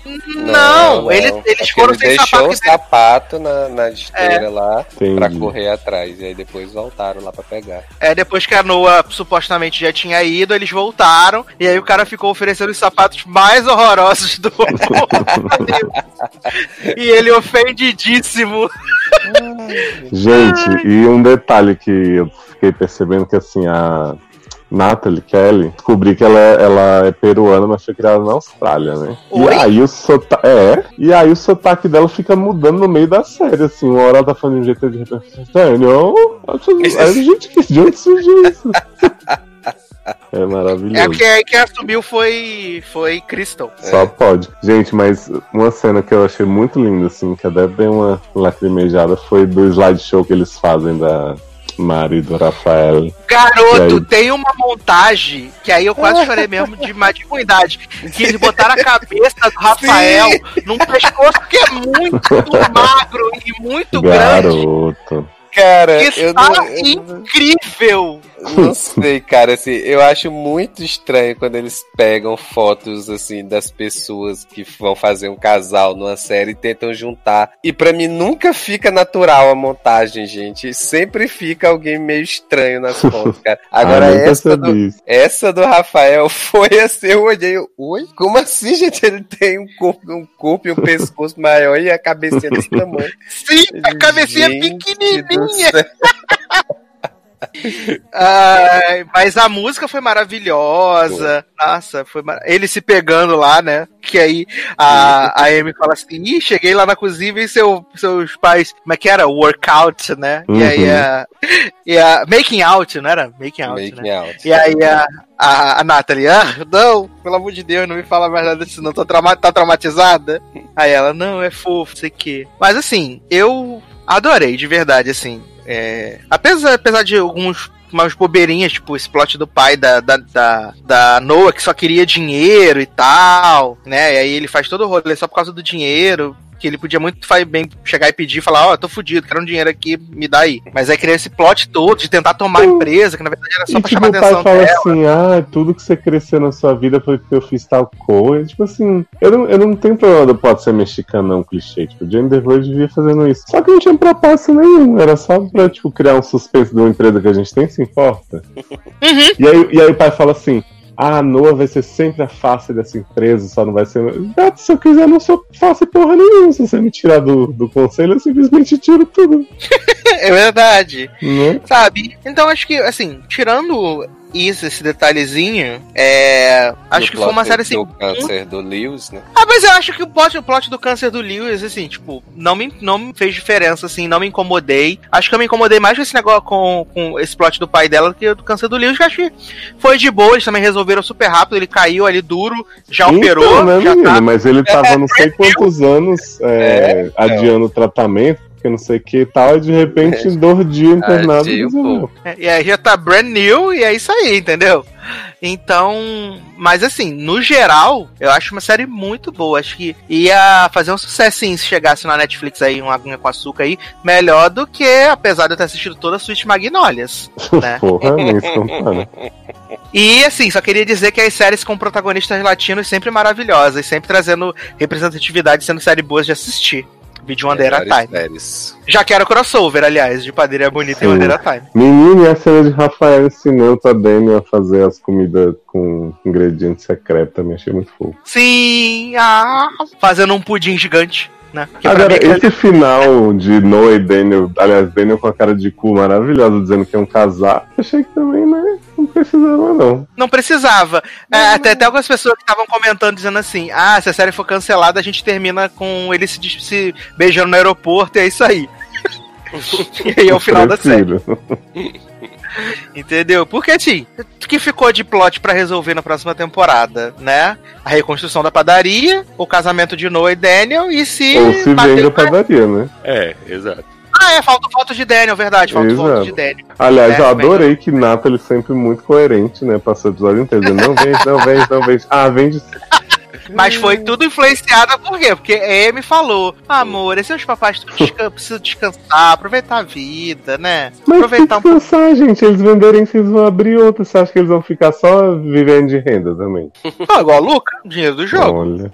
Ah, mas não é tanto dinheiro assim, vai. Sei lá, do jeito que eles olharam aquele envelope, né? Exatamente. Não. Cara, 5 milhões, assim. É, eu adorei a descoberta de Nathalie. Gente, vocês não sabem, mas eles vão acabar aqui com uma franquia. Eu, gente, lógico que vocês acharam que ia deixar outra coisa de vizinhança aí, padaria. Eu não acredito, vou abrir o Starbucks. Bomba. bomba, bomba. Mas assim, fica a nossa recomendação máxima de vocês assistirem O Padeiro e a Bonita, né? Se Darlan tivesse aqui, ele não terminou de assistir ainda, mas ele ia falar que também é pra ver, que é Uhum. sucesso gente. Coisa em breve na boa. Globoplay. que- Ah, não duvido não, hein, Nen? Na É? Globoplay, Porque ó. eu botei Future Man na Globoplay, por que a gente não pode botar o Poder Bonito? Ah, mas não é melhor botar na Netflix, que tem mais pessoa pra assistir e renovar? Prefiro, é. Inclusive Zoe Netflix, viu? Não quero na Globoplay, não. Que aí mais gente vai ver, aí vai ficar oriçada e vai renovar a série, melhor. Sim, verdade. Então tá aí, Globo, Netflix, ouça Leózio, Zoe e Padaria Bonita, tá bom? Queremos que chegue na sétima temporada, igual a Dinastia. Por favor. que aliás, o Leózio me dá os updates que, que Henrique dá pra ele de, da temporada de Dinastia. E eu Olha. fico assim com o meu cu caindo da minha bunda. Fiquei com vontade de ver Blake sendo sequestrado pelo príncipe da Moldóvia, Maldivas, sei lá. E, e, a- e os- o namorado de, a, de, de. Oh meu Deus, Fellow e o irmão indo salvar ele, né? Seque- Sequestrando sequestro, né? Sim. Amo, amo. Mas vamos então aqui pra última série da nossa pauta, né? Que é série- uma minissérie, né? Que encerrou aí sua trajetória após oito longuíssimos episódios, né? Que tá lá segunda temporada. Porra, tudo que a gente quer, né? Ficou Que é? pra isso. Defending Jacob, né? Encerrou aí seu ciclo aí após esses oito episódios, que podia ter sido só dois, na verdade, né? Podia ter sido um filme. Teria ganho muito em agilidade, né? Porque. Dá pra fazer uns quatro, cinco já. ah, Três e meio. Pode, pode fechar três e meio? Pô, é uma microsérie, né? né? Porque assim, eu vou falar porque acho que de todos assim são foi o que menos é, me importei. Mas assim, é, o que eu sempre falei o que eu sempre falei, não, o que eu falei co- com, os meninos e vim conversando, principalmente com o Leandro, conforme as semanas foram passando, e que eu até conversei um pouco com o Leózio e com o Darlan nesse dia dessa da, da outra gravação, é que eu fiquei com a impressão de que, tipo, era muito episódio, era tipo muito tempo de episódio pra poucos acontecimentos. Então eu ficava com essa sensação de que tava de certa forma perdendo tempo, né? Porque a gente não vê muito da investigação, a gente vê é, mais o que os movimentos que o Chris Evans faz ali e tal, mas a gente tipo não acompanha a, a investigação. O julgamento é super fuleiro, né? Um episódio Bem de Fight raso. tem julgamentos melhores e assim, sei lá, né? Assim, eu achei uma minissérie legal, achei uma minissérie boa, mas sabe, eu achei realmente que eu ia ficar mais envolvido com a trama, envolvido com os personagens, e eu não consegui criar essa conexão, assim, de, de envolvimento. Acho que o, o, o personagem que eu mais tive envolvimento foi com a, a personagem da Michelle Dockery, porque eu Laurie, não consegui criar, não consegui criar de verdade, sabe, uma Ela- conexão assim. É uma série realmente bem, bem feita, assim, apesar de que detalhe técnico, aquele filtro cinza que incomoda até quando tá muito sol na cidade, parece que tá eternamente dublado. É bem atuada, a Michelle, a Michelle Dockery, ela tá, tá excelente. Só que eu também tive essa sensação em alguns episódios que parece que tá sempre preparando para um grande acontecimento, para um grande vem aí, e tipo, não acontece. E os que acontecem são, às vezes, faltando 10 minutos pra acabar. Igual o episódio 7, que todo mundo exaltou demais esse episódio. Pra mim foi o episódio, um dos episódios mais fracos da, do- da série. É, você, o final acaba sendo surpreendente, né? Mas Pra mim é um episódio que é, é esse, é um grande vem aí e não acontece. Apesar disso, pra mim, Leandro, dá pra ir levando na boa. E assim, quanto aos personagens, é difícil você se apegar muito a qualquer um. Eu vou citar um exemplo aqui, o, o, o principal ali, que é o Jacob. Cara, desde o início, assim, nada faz você em nenhum momento torcer pra que ele não seja culpado, sabe? Ele não tem carisma nenhum, é, é aquela cara sempre blazer de que não tá nem aí pra nada, mesmo que dê, dê merda tudo. Ele, o cara não tem sentimento, sabe? É, é, parece que não tem sentimento. O fim do o, o último episódio não deixa claro se ele é ou não culpado. Pra mim não ficou bem claro isso. É, não dizem com todas as letras se, se foi ele que matou ou se não foi. Mas isso não incomoda. Mas é um, é um personagem que Tipo, ele faz tudo de errado o tempo todo e vem sempre com aquela desculpa de eu não sabia. O cara escreve um conto é, absurdamente louco, assim, Uhum. maluco, e é realmente o que acontece com a vítima, e ele vem dizer, ah, eu não sabia, era só uma historinha bobinha. Não, né? cara? É, o que pegou pra mim, Leandro, assim, eu concordo muito com você que o carisma dele é zero, assim, eu me envolvi muito com os pais, eu fiquei muito tocado mesmo pela Laurie naquela coisa da dúvida, da, da cena do, dele quase esmagando o amiguinho com a bola de boliche, Uhum. e mesmo com o personagem do Chris Evans indo atrás das evidências. Só que, tipo, eu, pra mim era tipo assim, a única justificativa pro Jacob fazer as burradas que ele fez, porque antes ele faz um meme dele, tipo, meio como se fosse o Jack Nicholson iluminado. Isso. Aí depois ele fala, ah, eu não sabia que isso podia ser ruim pra mim. Sendo que ele é uma criança de 14 anos que, tipo assim, tem um pai que é defensor de justiça, né? É. Aí depois ele faz essa fanfic. Aí ele fica fazendo perfil do Instagram, não sei o quê. Eu pensei, cara, a única justificativa que eles podem me dar é que ele é tipo um serial killer que ele queria ser pego. Tipo, Uhum. ele tá fazendo tudo isso porque ele quer que saibam que ele é culpado. Mas no fim não é isso, né, que dão, porque até a cena do carro do fim que ele tá ali, né, desesperado com a mãe, você vê que ele não queria ser tipo, punido pelo que ele fez ou não fez. Então, assim, no fim a única coisa que ficou é o Jacob é idiota. E eu ficava, como eu não tinha nenhum envolvimento com ele, tipo, em nenhum momento eu via ele querendo ser inocentado ou ele preocupado com a vida dele fora daquilo ali, eu ficava, cara, eu só tô com pena dos pais, mas, tipo, ele É. sendo culpado ou inocente, eu prefiro que ele se ferre porque é um menino tão imbecil que, tipo, É isso. só conseguia ficar nessa. Mas é isso, você, você não se preocupa em momento nenhum com ele, assim, sabe? Que Pois é é. o motivo de tudo que aconteceu. Você se preocupa com o pai.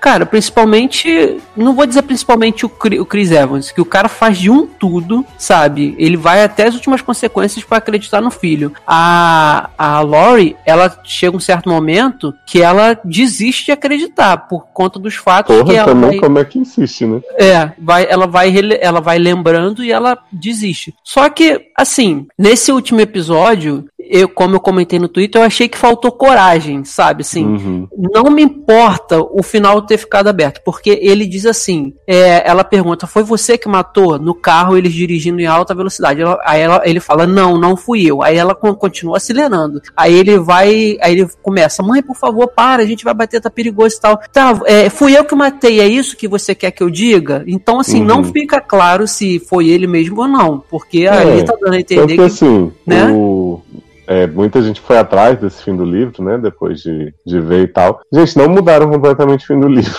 tá? Como algumas pessoas estão dizendo. O que acontece é, no fim do livro, a menina que tá de férias com ele morre, parece morta, então é mais um indício que a mãe entende que foi ele. E ele morre no acidente. É só isso. O resto, tipo, não mataram a menina, então, né? Foi só um artifício ali pra mãe ficar sabendo que o Foi encheção de linguiça. que a carta de suicídio foi montada. Aliás, quero falar sobre isso depois, né, Lembro que a gente tá debatendo no Twitter. E ele fica semi-vivo, né? Porque ele fica ali, tipo, respirando com a ajuda de aparelhos e não sabe nem se ele vai voltar ou não.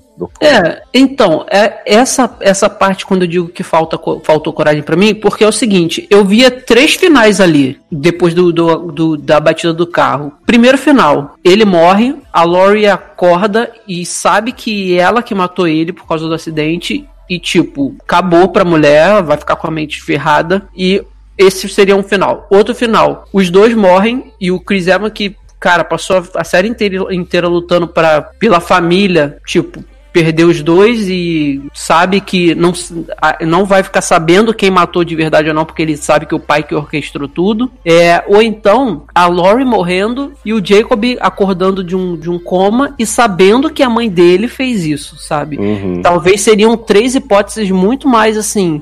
Aliás, é, a Laura interessante. faz a mãe Leia, né? Fala assim, ai, nem lembro o que aconteceu aquele Não, dia, é. que ele não acha que fui eu, cara de pau. Pois é. Então, assim, e, e essa, essa parte que você mencionou da menina que, na viagem que eles vão passar no hotel no, no México, em Porto, Porto Vallarta, né? Ele encontra, faz uma amizade com a menina, a menina some, aí acusam, acusam não, é, vão atrás dele pra saber porque ele foi a última pessoa Vão que teve prender ele, na verdade. É, que ele foi a última pessoa que teve contato com a família. Cara, eu acho que foi uma grande oportunidade, se eles quisessem fazer o Jacob de assassino mesmo, foi uma grande oportunidade usar isso aí. Mas ok, a ideia era manter o final aberto dele. Uhum. Então, eu acho que não precisava usar essa parte toda. Podiam fazer uma cena mais simples, algum, alguma atitude mais simples dele na própria cidade ainda, para dar pra, pra mãe se desesperar e, com, e, e o pai também se desesperar e o pai contar pra mãe que foi tudo arquitetado pelo pelo pai do, do Andy, entendeu? Eu acho que não perde- Sim. precisava perder esse tempo todo, já que a menina volta bem. É, eles só quiseram fazer. Eles quiseram seguir o livro inteiro e no final mudar uma coisa só pra dizer mudei. Assim, não, não Uhum. tinha pra. Porque se você parar pra pensar no depoimento do Chris Evans, né, quando estão perguntando sobre a esposa a série inteira, a única justificativa pra ela não estar ali era ela tá morta. Porque, É. tipo, como ela tá no hospital e tal, podem esperar ela sair do hospital pra ir dar o depoimento. Tem uma hora que o promotor Mega Evil fala, por que ela não está aqui? Aí você pensa, morreu. Uhum. Então, assim, tipo, nem a coerência do, daquele plot que eles estavam fazendo ali, dos flash forwards, cabia com essa mudança que eles fizeram. Foi só, tipo assim, quero mudar. Não quero fazer igual, então vou mudar. Tanto que eu falei pro Sassi, enquanto eu tava vendo o começo, que eu já sabia o fim do livro, eu falei assim, Sassi, acho que a mudança que eu vou fazer é que a mãe vai morrer. Ou ela vai morrer também, ou ela vai morrer e o filho não. No fim, foi só, No- tipo assim, todo mundo viveu, né? Todo mundo ficou bem, assim, vamos, vamos dizer assim. Ele tá em coma, mas você logo pensa que tá estabilizado, ele vai acordar um momento ou outro. Então, Sim. Faltou coragem, cara, porque. é, e o Andy, o Andy fica fingindo ainda que ela não bateu com o carro por querer, né? Ela, ela não sabe, ela acorda dizendo que não sabe o que aconteceu. E Uhum. vida que segue. E assim, o verdadeiro assassino, você não sabe quem foi. é, nunca mencionam nada disso. A morte do, do, do cara, do assediador da carta, fica por isso mesmo, é outra Uhum. injustiça. Não tô dizendo, não tô dizendo que o cara é, é, é- ele é não é culpado do que ele já fez. Já com certeza é e tudo, mas por esse crime, o cara Pois não é. foi. A gente ficou bem claro que não foi porque o pai arquitetou tudo. Então, assim, no final, é- é- é, ficou por isso mesmo, tudo, sabe? Toda Não, a e esse jornada. plot, assim, né? Tipo, primeiro, é, como é que você obriga uma pessoa a escrever uma carta de suicídio é uma coisa que tá muito além da. Porque, tipo, a única situação que eu imagino é que o cara chegou com a arma na cabeça dele e falou assim: escreve uma confissão aqui, depois você foge e vai viver sua vida, e depois que ele escreveu, Uhum. falou, ah, era Brinks e matou. Que É. não, não me parece que um cara perigoso daquele ia cair. Mas ok. Porque, tipo assim, se fosse o caso dele saber que ele ia morrer mesmo, ele ia dizer, não vai escrever porra nenhuma, me mata. É, se, se você sabe que você vai morrer, que você morra como inocente, acredito eu. Pois é. Mas beleza. Cara, ia falar né, pra ele, digamos- dá teus pulos, dá teus pulos pra resolver. Exato. Mas assim, digamos que foi aceitável isso aí. O cara foi, escreveu a carta e tal. Aí quando o Andy volta e eles falam assim: ah, fechamos o caso. Ele vai, já não tava fechado? Aí a mulher, não, vai lá ver. Aí o Andy vê que tinha várias inconsistências, que as pessoas viram um carro rondando a vizinhança, não sei o quê. Aí eu penso assim: ah, beleza, então vocês inocentaram o menino que tava em julgamento porque surgiu essa carta, esse homem morto. Aí desconfiaram de várias coisas no inquérito disso. E os pais do menino morto não quiseram reabrir o caso. Ninguém foi atrás de Jacob depois, só É. porque ele tava mortinho. Não, deixa, deixa esses, essas coisinhas aí que a gente abafa e joga pra debaixo do tapete. Foi tipo isso. Pois é, e tipo, assim, eu acho os motivos do Darlan, por exemplo, pra gostar, super justos e de muita gente. Mas eu vi um clamor por essa série. Meu Deus, ela é incrível, fantástica, atuações maravilhosas. E, gente, é uma série de investigação comum. Né? Envolvente no mínimo, mas bem morninha, assim, tipo, se não tivesse Chris Evans nessa série, ninguém ia ver. Ninguém ia passar do segundo episódio. sabe? Acredito nisso também. Então, tipo, não entendi quem falou que é melhor que Morning Shogun, sabe? Eu acho que realmente se passaram muito. Porque, assim, se você parar pra pensar, eu gosto do final, tá? Tanto do livro quanto da série. Mas a investigação do decorrer em si, ah, que as crianças estavam obrigando as outras a mandar selfie, não sei o que, tinha toda uma máfia. E aí tinha esse pedófilo namorado. Tipo assim, nada disso importava porque era só encheção pra chegar nesse final. Tipo, Uhum. isso não teve relevância, a gente não sabe por que, que o menino foi morto até agora, se era por bullying mesmo com os outros, sabe? Tipo, É. me pareceu muito, eu quero chegar no fim do livro e fazer uma mudança e eu vou encher aqui. É, pra mim, os dois últimos episódios foram problemáticos, né? Como eu falei, o, o sétimo, porque parece que é um grande vem aí, aí você tem 10 minutos ali finais que é legal, você começa. Quem nunca leu nada, você começa a imaginar o porquê que aquele homem tá escrevendo, então você te dá asas pra imaginar vários, várias teorias. E o 7 é isso tudo que a gente falou. E outra coisa que eu esperei muito acontecer,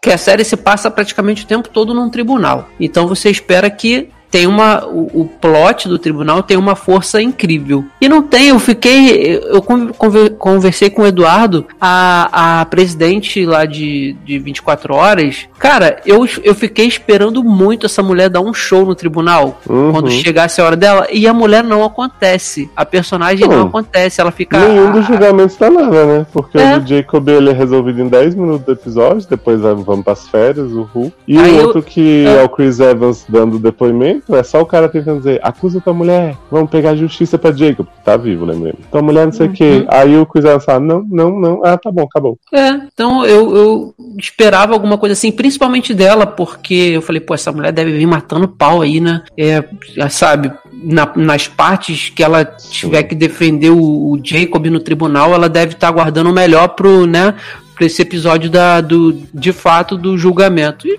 não aconteceu. Aquele Achei plot do Jenny bem assassino também, né? É. Nada. Só você viu pra mãe de Deb ter várias cenas, né? Mostrando tudo que ela aprendeu na UNB, quando estudou aqui em Brasília. Sim. Pois é, no, no final, pra mim, não foi. É uma boa série, mas pra, no final, pra mim, não foi muito satisfatório, não. Mas é uma boa série que deu Hum. pra assistir tranquilo. Eu, eu concordo com o Sassi que dá pra reduzir muito, assim, eu não diria três episódios e meio, não. Mas assim, uns cinco. Eu acho que o principal que eles precisavam de espaçamento era pra mostrar a loucura da mãe. Não a loucura, mas tipo assim, a dúvida dela e ela Uhum. chegar naquele ponto em que ela chega no carro, que ainda tem gente dizendo que foi apressado que não entendeu, sabe? Nossa, Sim, essa mulher, essa mulher. Se tem uma coisa que foi muito bem desenvolvida nessa série, é a questão da Lori.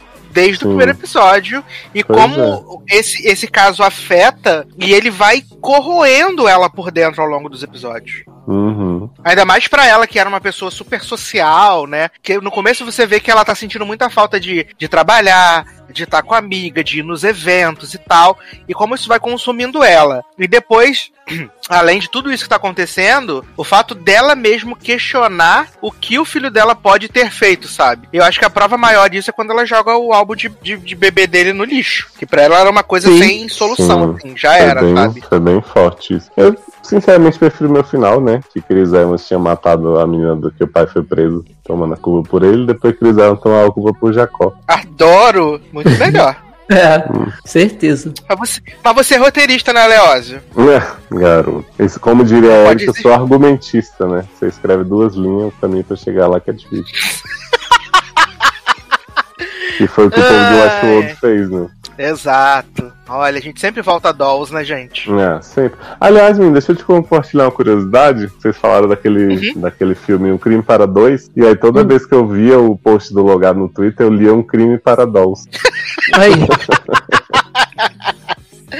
É, mas o que cometeram pra gente fazer assistir essa semana a semana, um crime para Pois dolls. é. Foi isso mesmo que a gente, a gente perdeu aí. Mas assim, é o que eu falei no começo da, da introdução do, do episódio, da, daquele- desse bloco aqui. Eu tenho minhas. Assim, acho que das séries da época que eu assisti até agora, essa tá ali junto com a Truth Be Told, de, assim, bem feitas, elenco legal, mas que se eu também não tivesse, se não tivesse visto também, pra mim não faria diferença, sabe? É. Mas eu acho que, sim, valeu a jornada? Talvez, né? Talvez, mas com episódios a menos acho que ficaria mais fluido. Hum. É. Eu não sofri vendo, não, mas eu vou dizer que eu só vi porque tinha Evans. Uhum. Porque E nem apareceu sem camisa, eu- né, nem? É, se fosse. Aliás, tem uma cena de Evans nada na piscina e já aparece vestido na seguinte, não gostei.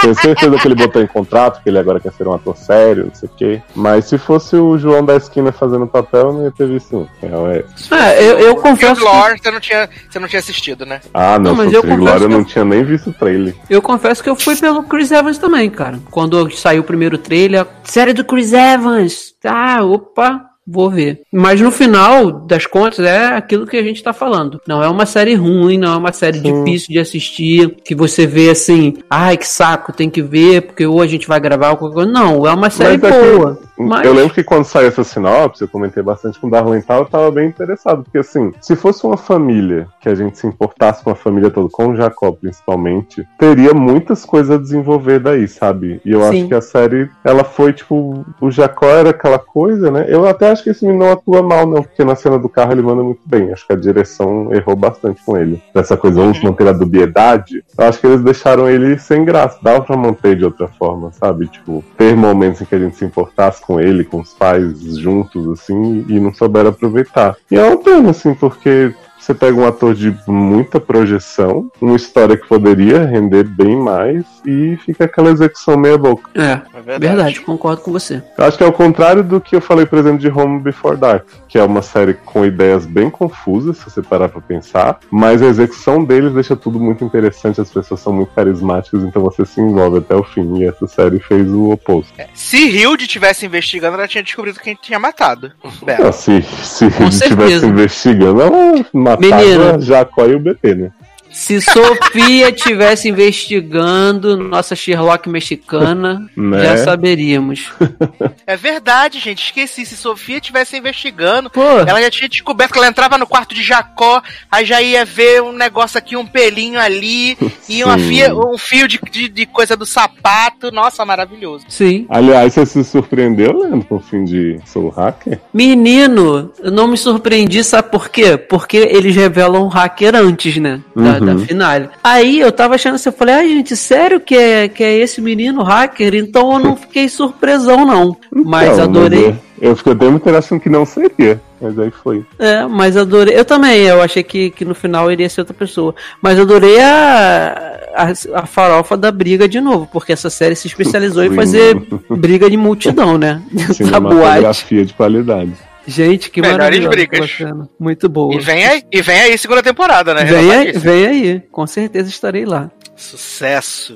Mas é isso então, jovens. Fechamos aí Defending Jacob, né? Semana que vem vamos colocar uma pá de cal em 13 Reasons Why, que acabei de receber aqui no ponto, que vão ser apenas 10 episódios e não 13, né? Então, menos 3 episódios é menos 3 horas, vamos economizar, né? Pra fazer esse resumo final. E vamos então para merchans e despedidas, começando com ele, Márcio Zanon. Oi, gente. Obrigado, então, por vir até aqui. Me segue lá no Twitter, no Instagram. Uns anão, como sempre. Vamos conversar. Se você escutou aqui do logado, fala que é você, porque eu não sigo ninguém que eu não conheço, né? Então, né?